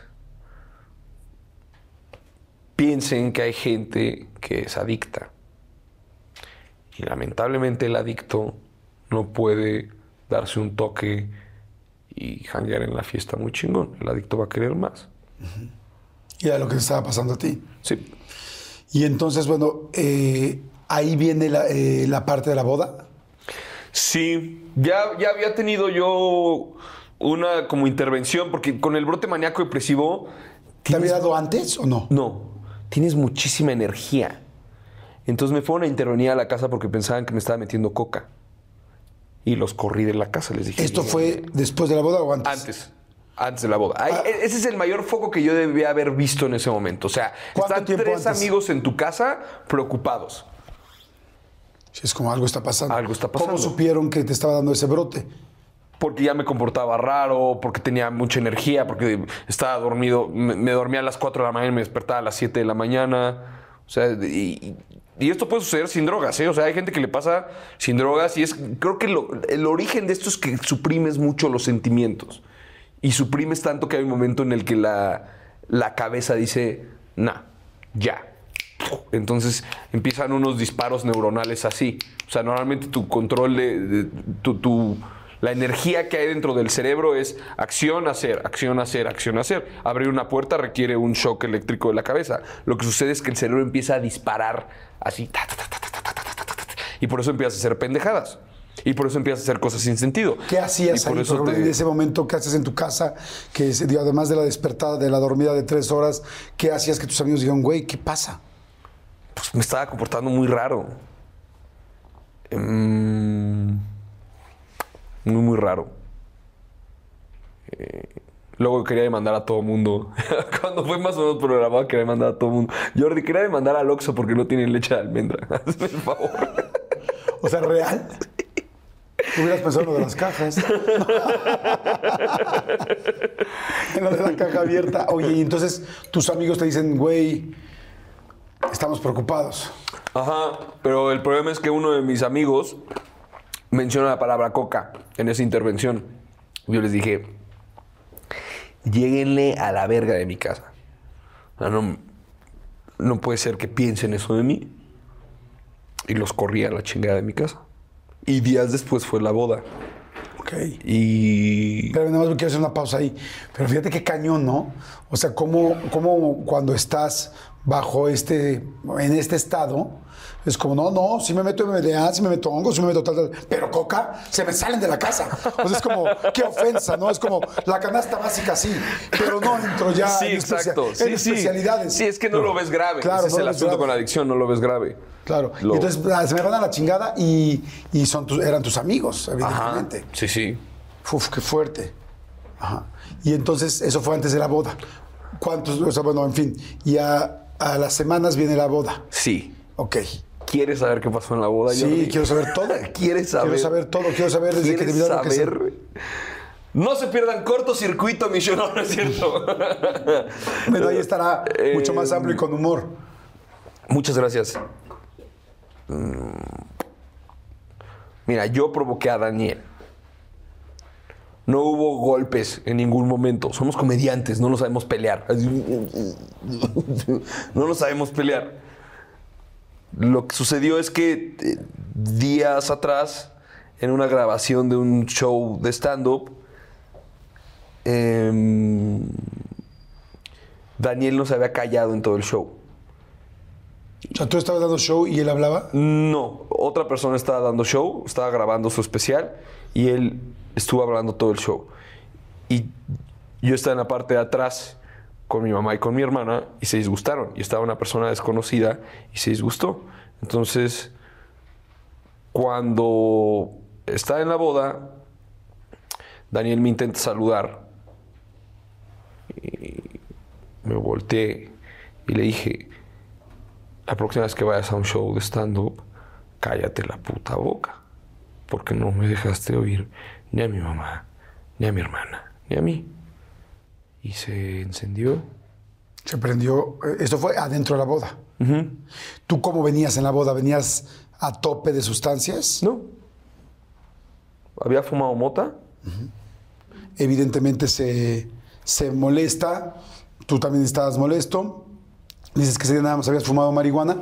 ¿Y luego qué pasa? Le dices, no me dejaste escuchar, no me dejaste tal, tal. ¿Y qué Eh, pasa? se, se enojó mucho, pisó mis botas Yves Saint Laurent. Eh, y luego, como que me, me querían calmar a mí, pero decía, yo estoy calmado. Y me, me senté a platicar con Fran Evia y pasó una segunda ocasión y me intentó provocar. Algo dijo, no recuerdo.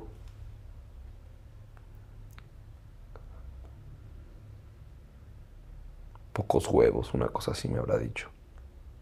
Entonces me paré y le dije, dime otra vez lo que me estabas diciendo. Y me... Estábamos alterados en el momento. Y me dijo, dile a tu mamá que morgue. Dile a tu mamá que qué. Morgue.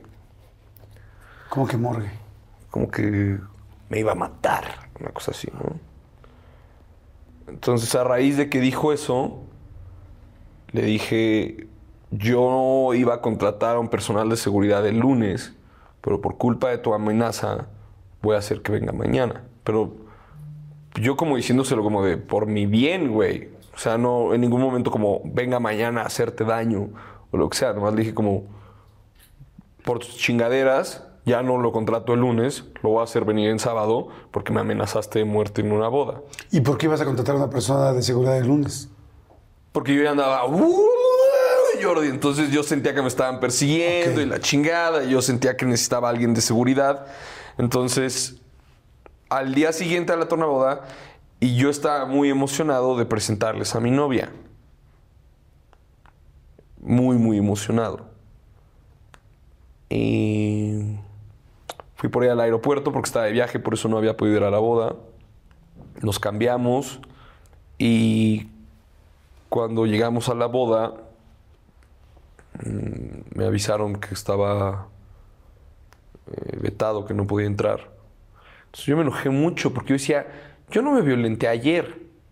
Ok, sí, yo lo provoqué, pero yo no soy el que se violentó ayer. Esto me hacía sentido en ese momento. Cabe aclarar que, eh, o sea, yo sé que estaba mal. Sí, que no estabas en tus cinco sentidos, Sí. evidentemente.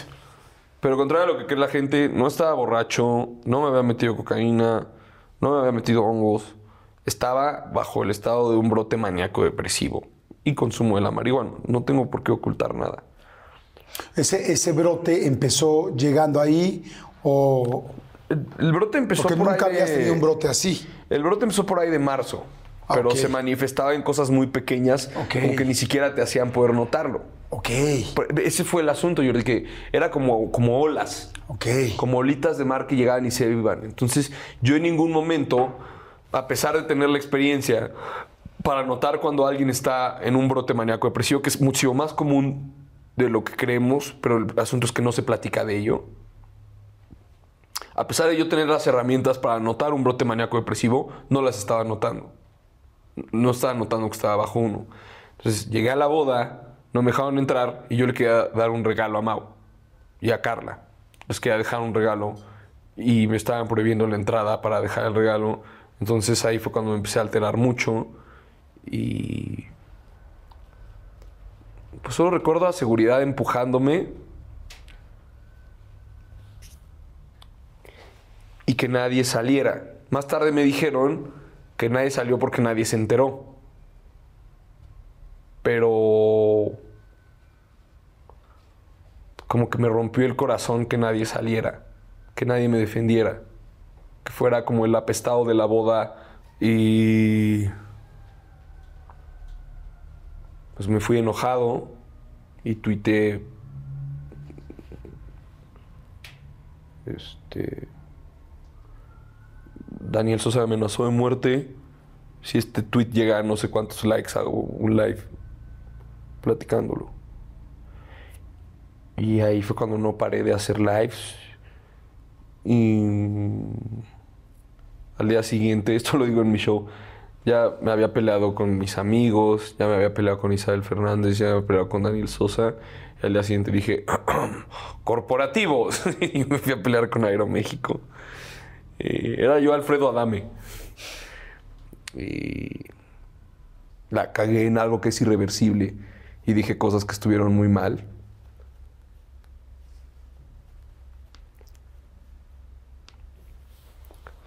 Y por eso perdí tantos amigos. Entonces, esto no lo menciono en el show, lo estoy mencionando aquí. En retrospectiva, es un gran análisis sobre la salud mental sobre la salud en general, hacia la cabeza y a portarse bien, que se den una idea a través de este espacio y esta conversación, lo bajo que puedes llegar a caer y cómo hay consecuencias que ya sí no tienen vuelta atrás. Por más que te disculpes, hay consecuencias que no tienen vuelta atrás. Y cuando no me perdonan o cuando no me quieren hablar, lo veo como de manera entendible. Que sirva como de lección sobre cómo puedes tener aquí a alguien que perdió a sus amigos por esta estupidez. Sí, eh, fue muy fuerte porque además empiezas tú a transmitir, se hace esto extremadamente viral, el live, este, van amigos tuyos a tocarte la puerta de por Sí. favor abre para pararte, esa gente que te, que te quiere, ¿no? A decir, Que en el momento me enojó más porque dije, ¿por qué no llegó más gente? Toda esta gente sabe dónde vivo. Chumel me dijo, Chumel dice que se abrió una bolsa de papas para ver el live y que ahí fue cuando dijo, ¿qué chingado estás haciendo? Tu amigo está mal. Se le salió una lágrima, se la limpió y agarró el coche para ir a verme. Diego Alfaro igual, dos amigas de la universidad, mi actual manager Axel Novoa y mi ex socio de Casa Comedy, que ha dirigido bastantes especiales y que es una persona brillante, Alex Díaz, son los que se pararon afuera de, de mi casa, nadie más.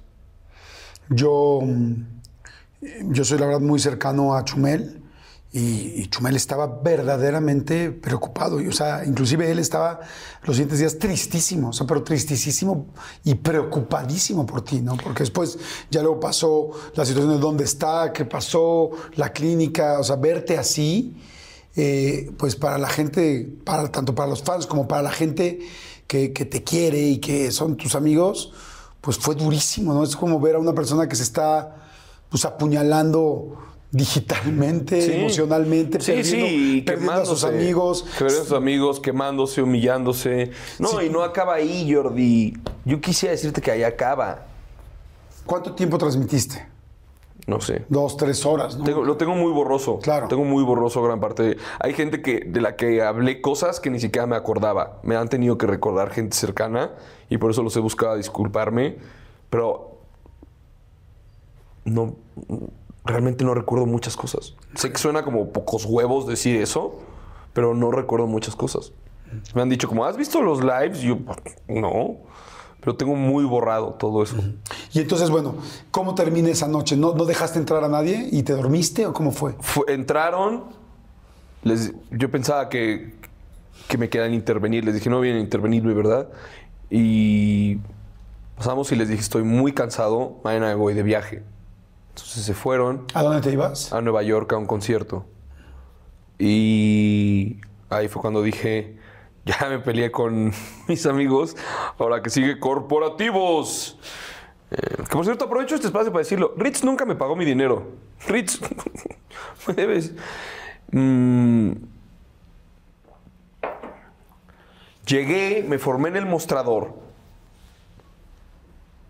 y la gente que estaba atrás de mí dijeron que me metí. Miren, yo ya no les puedo garantizar qué estaba haciendo yo en ese momento y qué no, pero el personal de Aeroméxico empezó a entorpecer mi mi proceso de check-in. Entonces le hablé a la de Profeco y Le hablaste. No, en los aeropuertos, el terror de cualquier aerolínea es que tú le digas a- que les, les vas a avisar a Profeco. Cambian su comportamiento. Entonces, le avisé a la de Profeco, yo ya quería demandar a Aeroméxico, la de Profeco me consiguió un vuelo para el día siguiente, porque ya no había vuelos para ese día. Entonces yo ya quería demandar a la de Profeco. y, y me fui a mi casa derrotado, cansadísimo, ya peleado con todo mundo, y dije, voy a descansar voy a... est- Estos días han estado muy pesados.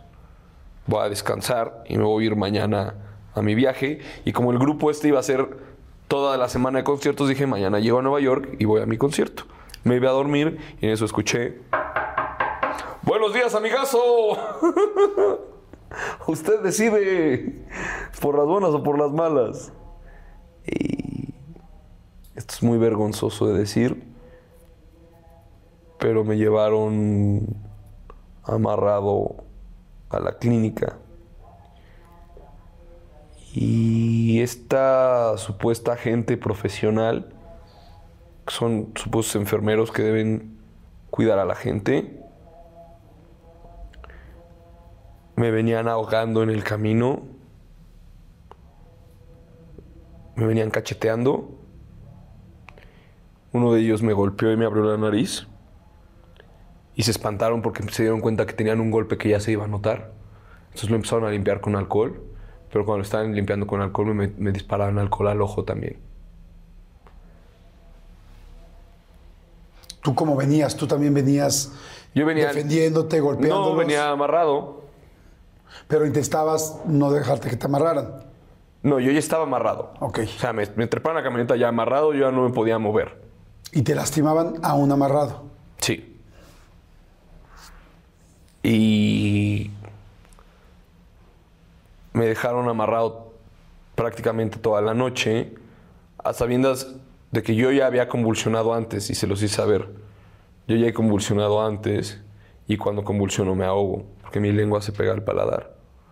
Entonces yo estaba muy preocupado cuando me dejaron amarrado porque decía, si me convulsiono ahorita, aquí me quedo, porque me dejaron en un cuarto con la luz apagada. Eh, entonces estuve en esa clínica alrededor de un mes y a mi pobre madre la convencí de que me estaban tratando muy mal en esa clínica. ¿Te- ¿A la clínica te llevaron tus papás o quién te llevó a la clínica? Fue una clínica que recomendó mi ex psiquiatra que gracias desapareció cuando pasó todo esto en vez de explicar o no explicarme un día, sino afrontar la situación porque ella debió haber notado el brote, desapareció, le dejó de contestar a mis amigos y a mi familia. Pero ¿y ¿quién te llevó a la clínica? ¿Tus papás y tus amigos? No, dos enfermeros. No, no, ya sé, pero ¿quién la pagó? ¿Quién, los, quién les llamó? mi mamá. Entonces, cuando te internan en una clínica, nada más te puede sacar la persona que te, ¿Qué te internó? que te interna. No te puede sacar nadie más. Ok. Entonces, pasó como un mes y yo ya estaba harto de muchos tratos, entonces convencí a mi mamá de que me moviera a la primer clínica, a la que yo ya te había platicado, donde la pasé increíble, donde realmente pude trabajar muchas cosas. Entonces, El trato era, Perdón, pregunta. En estos 30 días que estuviste en esta segunda clínica, ¿nunca hubo algo que tú decías, oye, si estoy mejorando, si las cosas se tranquilizaron? es que na- nadie me explicó que yo estaba ahí por un brote maníaco depresivo. Ok. Entonces nada más estaba conviviendo con grandes compañeros, que es, que es horrible cuando haces amigos en clínicas porque sabes que no los vas a volver a ver nunca, porque no te dejan tomar sus datos. Ok. Hice grandes amigos. ¿Hubo algo que funcionó en esa clínica? Independientemente de lo que no te gustó, hubo algo que dices, oye, sí, sí estoy ca- cayendo en conciencia que estuve mal o no. No, Ok. nada más nos dopaban con Valium todo el tiempo. Y... Entonces el trato era pasar la noche en mi casa y al día siguiente temprano irnos a la otra clínica. Y ahí me escapé. Y le dije una carta a mi mamá que decía, yo soy responsable de mis acciones, porque yo no sabía, nadie, nadie me dijo, tienes un brote maníaco depresivo, por eso te internamos.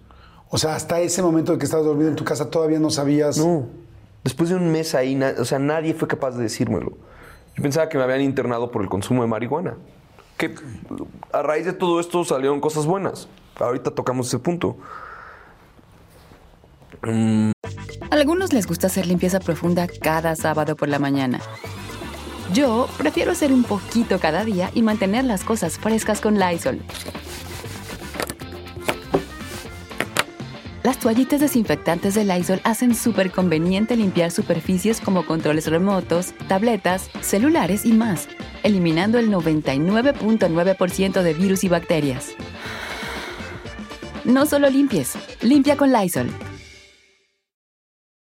Con Verizon, mantenerte conectado con tus seres queridos es más fácil de lo que crees. Obtén llamadas a Latinoamérica por nuestra cuenta con Globo Choice por tres años con una línea nueva en ciertos planes al Nemery. Después, solo 10 dólares al mes. Elige entre 17 países de Latinoamérica como la República Dominicana, Colombia y Cuba. Visita tu tienda Verizon hoy. Escoge uno de 17 países de Latinoamérica y agrega el plan Globo Choice elegido en un plazo de 30 días tras la activación. El crédito de 10 dólares al mes se aplica por 36 meses. Se aplica en términos adicionales. Se incluye hasta 5 horas al mes al país elegido. Se aplican cargos por exceso de uso.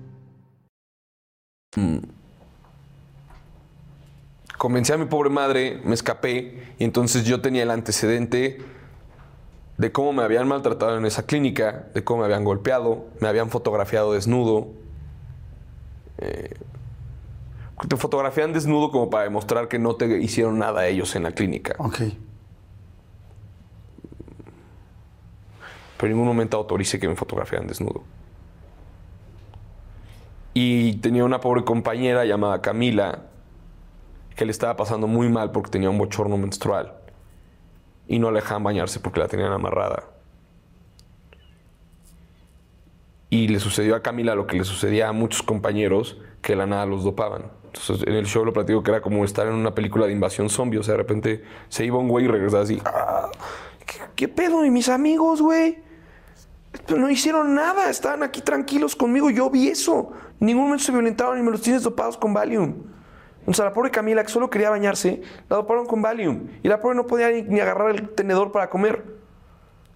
Entonces, en ese momento, lo que decidí, pendejamente, después de varios lives, fue ir a plantarme afuera de esa clínica a reclamar. Porque yo quería hablar con mis compañeros que estaban ahí.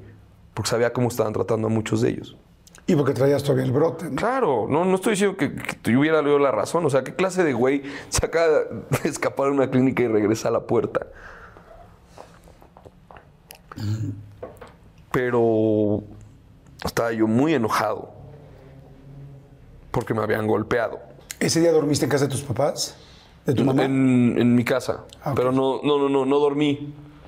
O sea, ¿te escapaste de dónde? Me de escapé de la madrugada de, de mi propia casa. casa? Ok. Entiendo. Entonces vas para allá y estabas... Perdón, Pasaron, pasaron varios, pasaron un par de días. Ahora yo quería demandar a la, a la clínica. Ten- Tengo un cuaderno, lo digo en el show, una lista de demandas. Se los juro, en el show es menos doloroso. En el show lo platico de manera cagada. Eh, tenía una lista de demandas y entonces apunté demandar a la clínica. Y entonces fui y me, y me planté afuera de la clínica y yo llamé a una patrulla Y esa misma patrulla, ustedes lo vieron en los lives, me da, me da pena ya seguirlo poniendo en palabras, pero esa misma patrulla me agarró. Para ese momento había llegado mi papá y mi papá les dijo, les, les explicó cómo estaba y me bajaron de la patrulla y me subieron a una camioneta donde me amarraron y me inyectaron.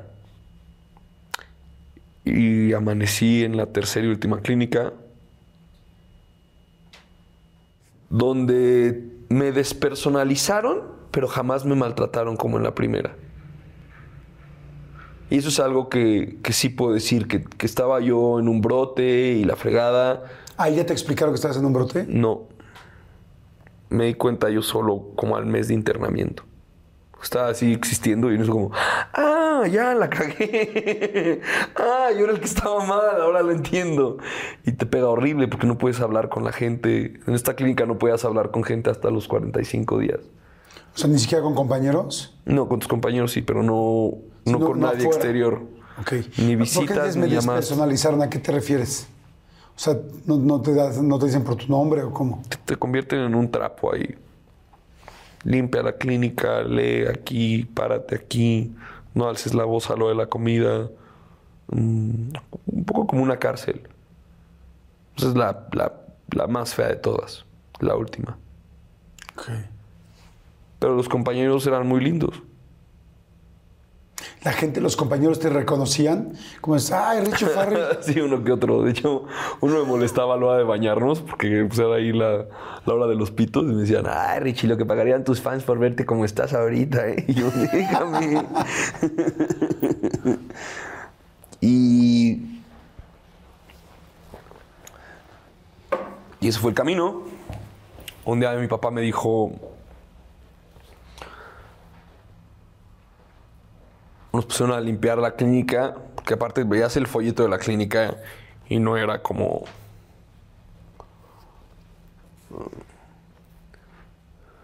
No era la del folleto. Decías, ah, chinga, esta está chida. y nos pusieron a limpiarla porque la querían fotografiar. Y estábamos limpiando la clínica y en ese entonces ya era yo un... un trapo sucio. O sea, ya no era nada. Ya tenía la barba, ya lo que me dijeran lo hacía, ya era, o sea, despersonalizado. Era un trapo que andaba.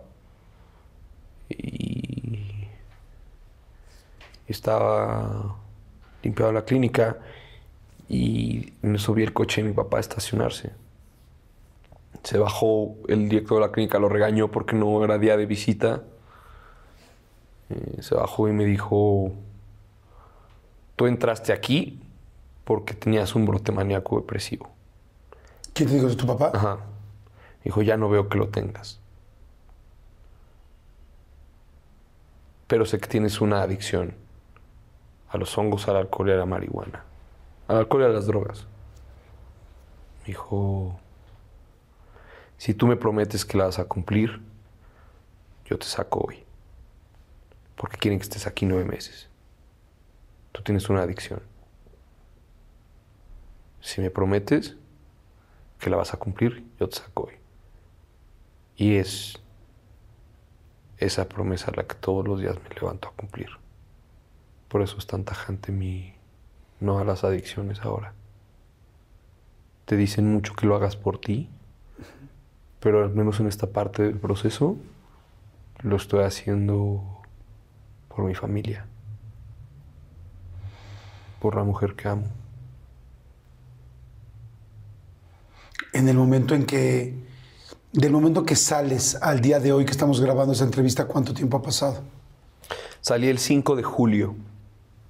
Ok, julio, agosto, septiembre, octubre, noviembre. Cinco meses. Cinco meses, los primeros dos los pasé en una depresión que no me podía yo ni mover. No hablaba, estaba encorvado, todo lo que decía era monosílabo, no me quería bañar y ha sido el amor de esta mujer que espero poder recuperar.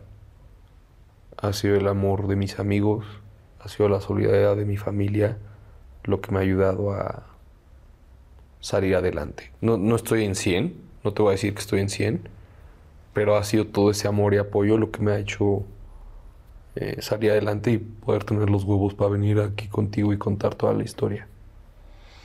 Wow, sí, es algo, es algo profundo, pero también es muy interesante poder saber, pues, la- como decía yo, la película completa, un poco todo lo que ha pasado. Eh, en estos cinco meses te has acompañado, aparte de alguna, de un grupo de 12 pasos, de algún grupo de 24 horas, algo más que te ayude con las adicciones? La verdad, odio los grupos porque me recuerdan a la clínica. Y está mal que diga esto. De nuevo, no soy un ejemplo, pero estoy viendo dos terapeutas y un psiquiatra. Entonces estoy tomando dos horas de terapia a la semana y una eh, de terapia de psiquiatría. Y apoyándome mucho en mis amigos. Cada vez que siento ganas de consumir, le hablo a un amigo para que vayamos por un jugo de apio, tomemos un café, salgamos a dar la vuelta, hago llamadas telefónicas, o sea, lo, lo que sea. Mm, Pero es tal el miedo al cortocircuito de nuevo que quedas como, como que ciscado de la sustancia. ¿Cómo fue el regreso con, los, con las personas de las que hablaste? ¿Hablaste por teléfono con ellos? ¿Te acercaste? Ha ¿Cómo habido, ha habido de todo. Daniel muy lindo cuando, cuando subí el video disculpándome, me buscó ese mismo día y nos tomamos un café al día siguiente. Em, Sanasi fue a mi casa, fui a casa de Alex Fernández, Isabel Fernández y Carla Camacho se han portado increíble. Em, Brian Andrade se ha portado increíble. Mm.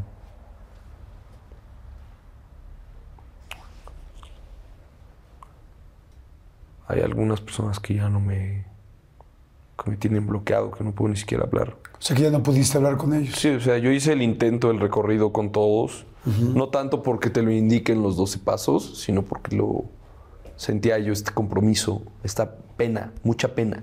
O sea, lo que he estado sintiendo estos meses es mucha vergüenza. No solo de que todo México se enteró, sino la vergüenza que tienes con estas personas. Mm.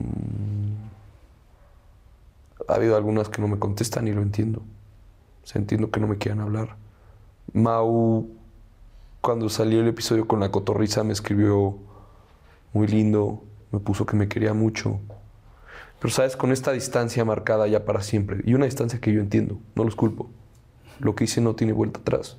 Y es de nuevo eh, por lo que creo en el poder de llevar este mensaje, a pesar de lo difícil que sea para mí llevarlo, es que la gente en este espacio pueda saber que hay cosas que ya no hay vuelta atrás cuando la cagas así de esa manera, cuando te descuidas tanto. Y yo me descuidé tantos años que estas son todas las consecuencias.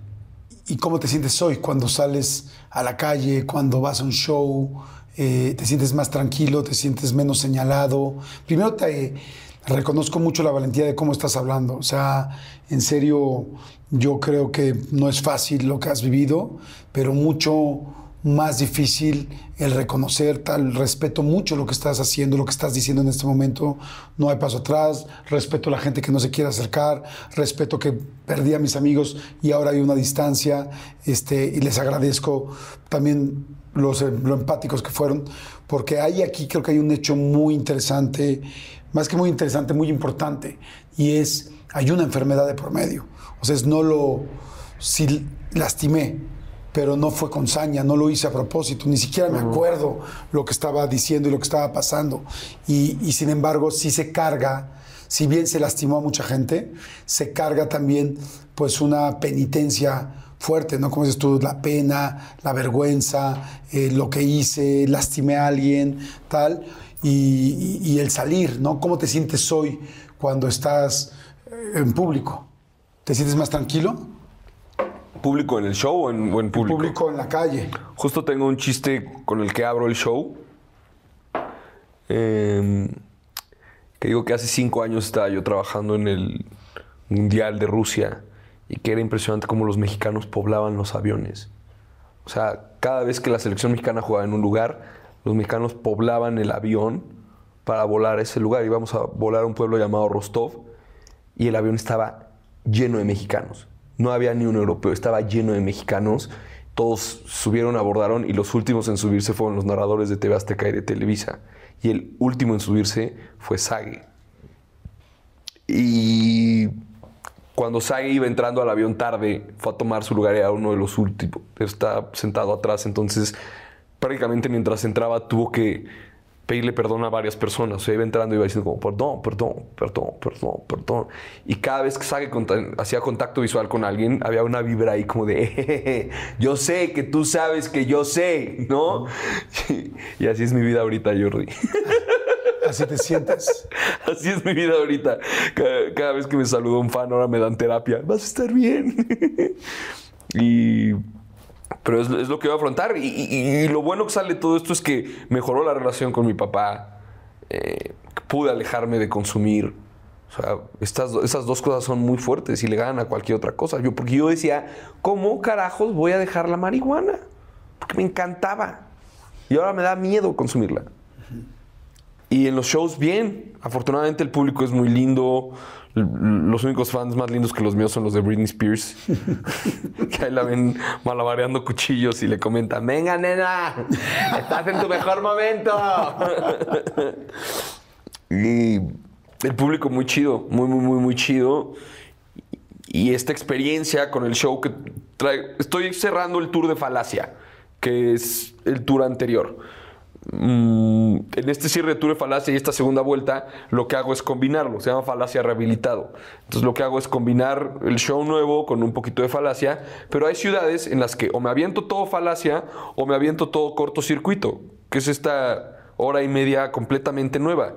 Y en estos shows que he hecho de cortocircuito, he tenido una muy buena respuesta del público.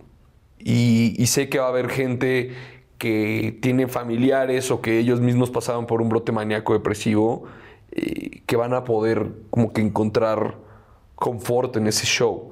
Y, y es una catarsis muy cool porque es como todo esto doloroso, como te lo acabo de contar ahorita, que fue desde el punto de vista doloroso, en el escenario es otra cosa. Sí, en el escenario Y es en en el comedia. escenario es en comedia. Todo el mundo sabemos que los estandoperos y los comediantes de, tu nivel, y bueno, esa es la base del stand-up, es burlarse y jugar con sus propias situaciones, complicaciones.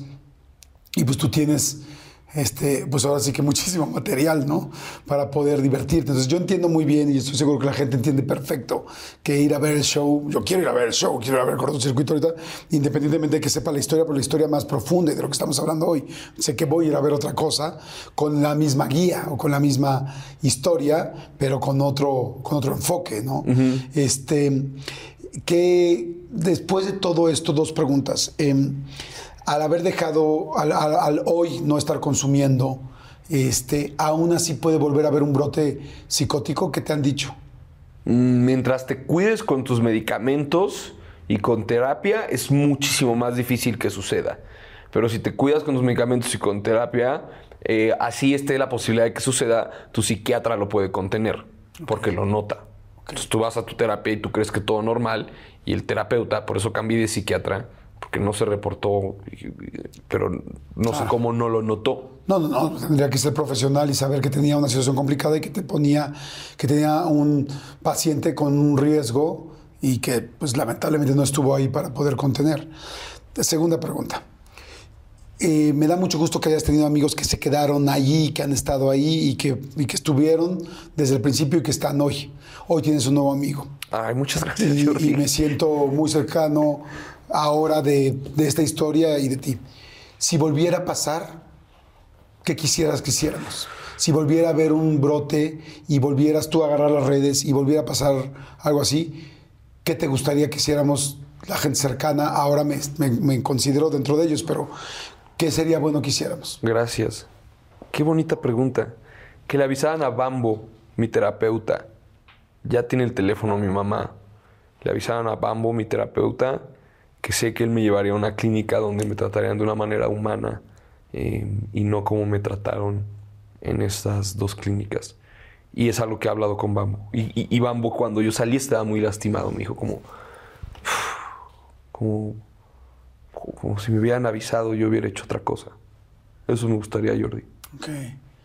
Y, y aunque me lo has dicho en repetidas ocasiones, digo, cuenta con eso.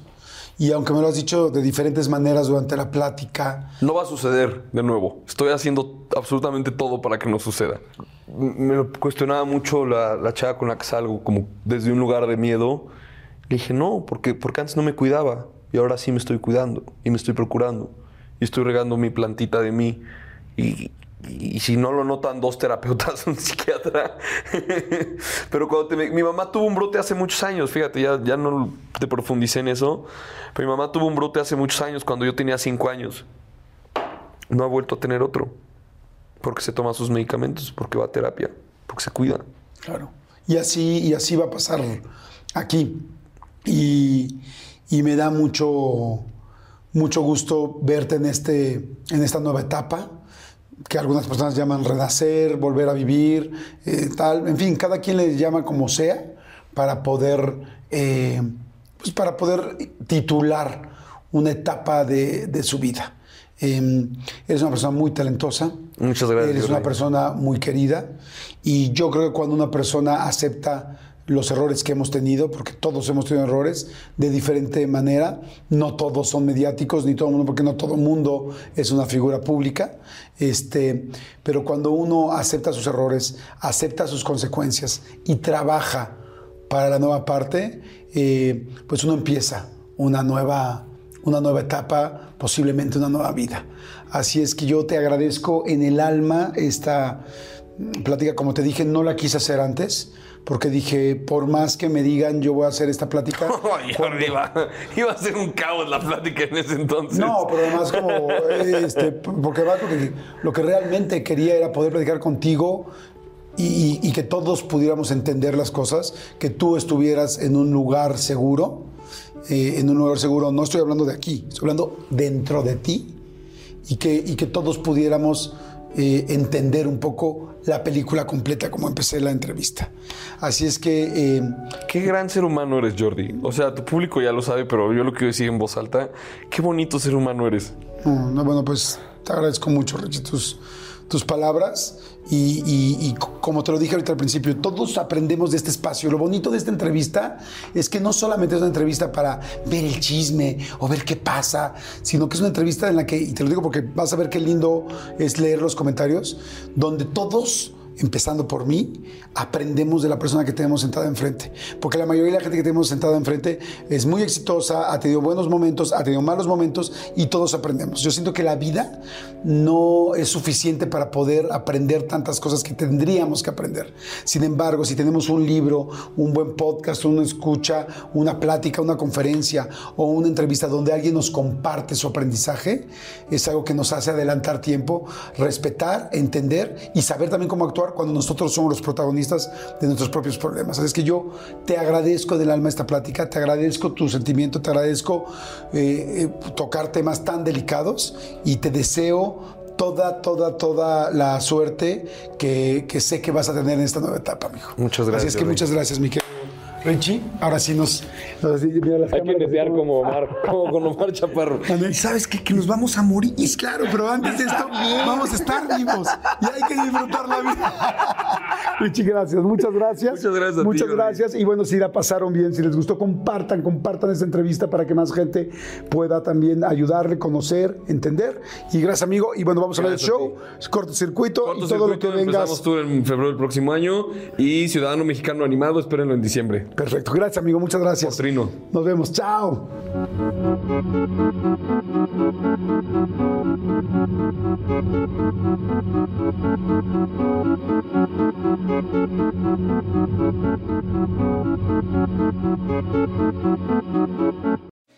Tired of fighting your kids to make their bed? Say hello to Betty's. The unique design lets your kids make their bed with just a zip. Our patented bedding includes everything you need a fitted sheet, top sheet, and comforter in one seamless piece that zips together. Kids love the feeling of accomplishment when they can make their bed by themselves every day. Make your mornings easier and visit Betty's.com. That's B E D D Y S.com. Con Verizon, mantenerte conectado con tus seres queridos es más fácil de lo que crees. Obtén llamadas a Latinoamérica por nuestra cuenta con Globo Choice por tres años con una línea nueva en ciertos planes al Nemery. Después, solo 10 dólares al mes. Elige entre 17 países de Latinoamérica como la República Dominicana, Colombia y Cuba. Visita tu tienda Verizon hoy. Escoge uno de 17 países de Latinoamérica y agrega el plan Globo Choice elegido en un plazo de 30 días tras la activación. El crédito de 10 dólares al mes se aplica por 36 meses. Se aplica en términos adicionales. Se incluye hasta 5 horas al mes al país elegido. Se aplican cargos por exceso de uso.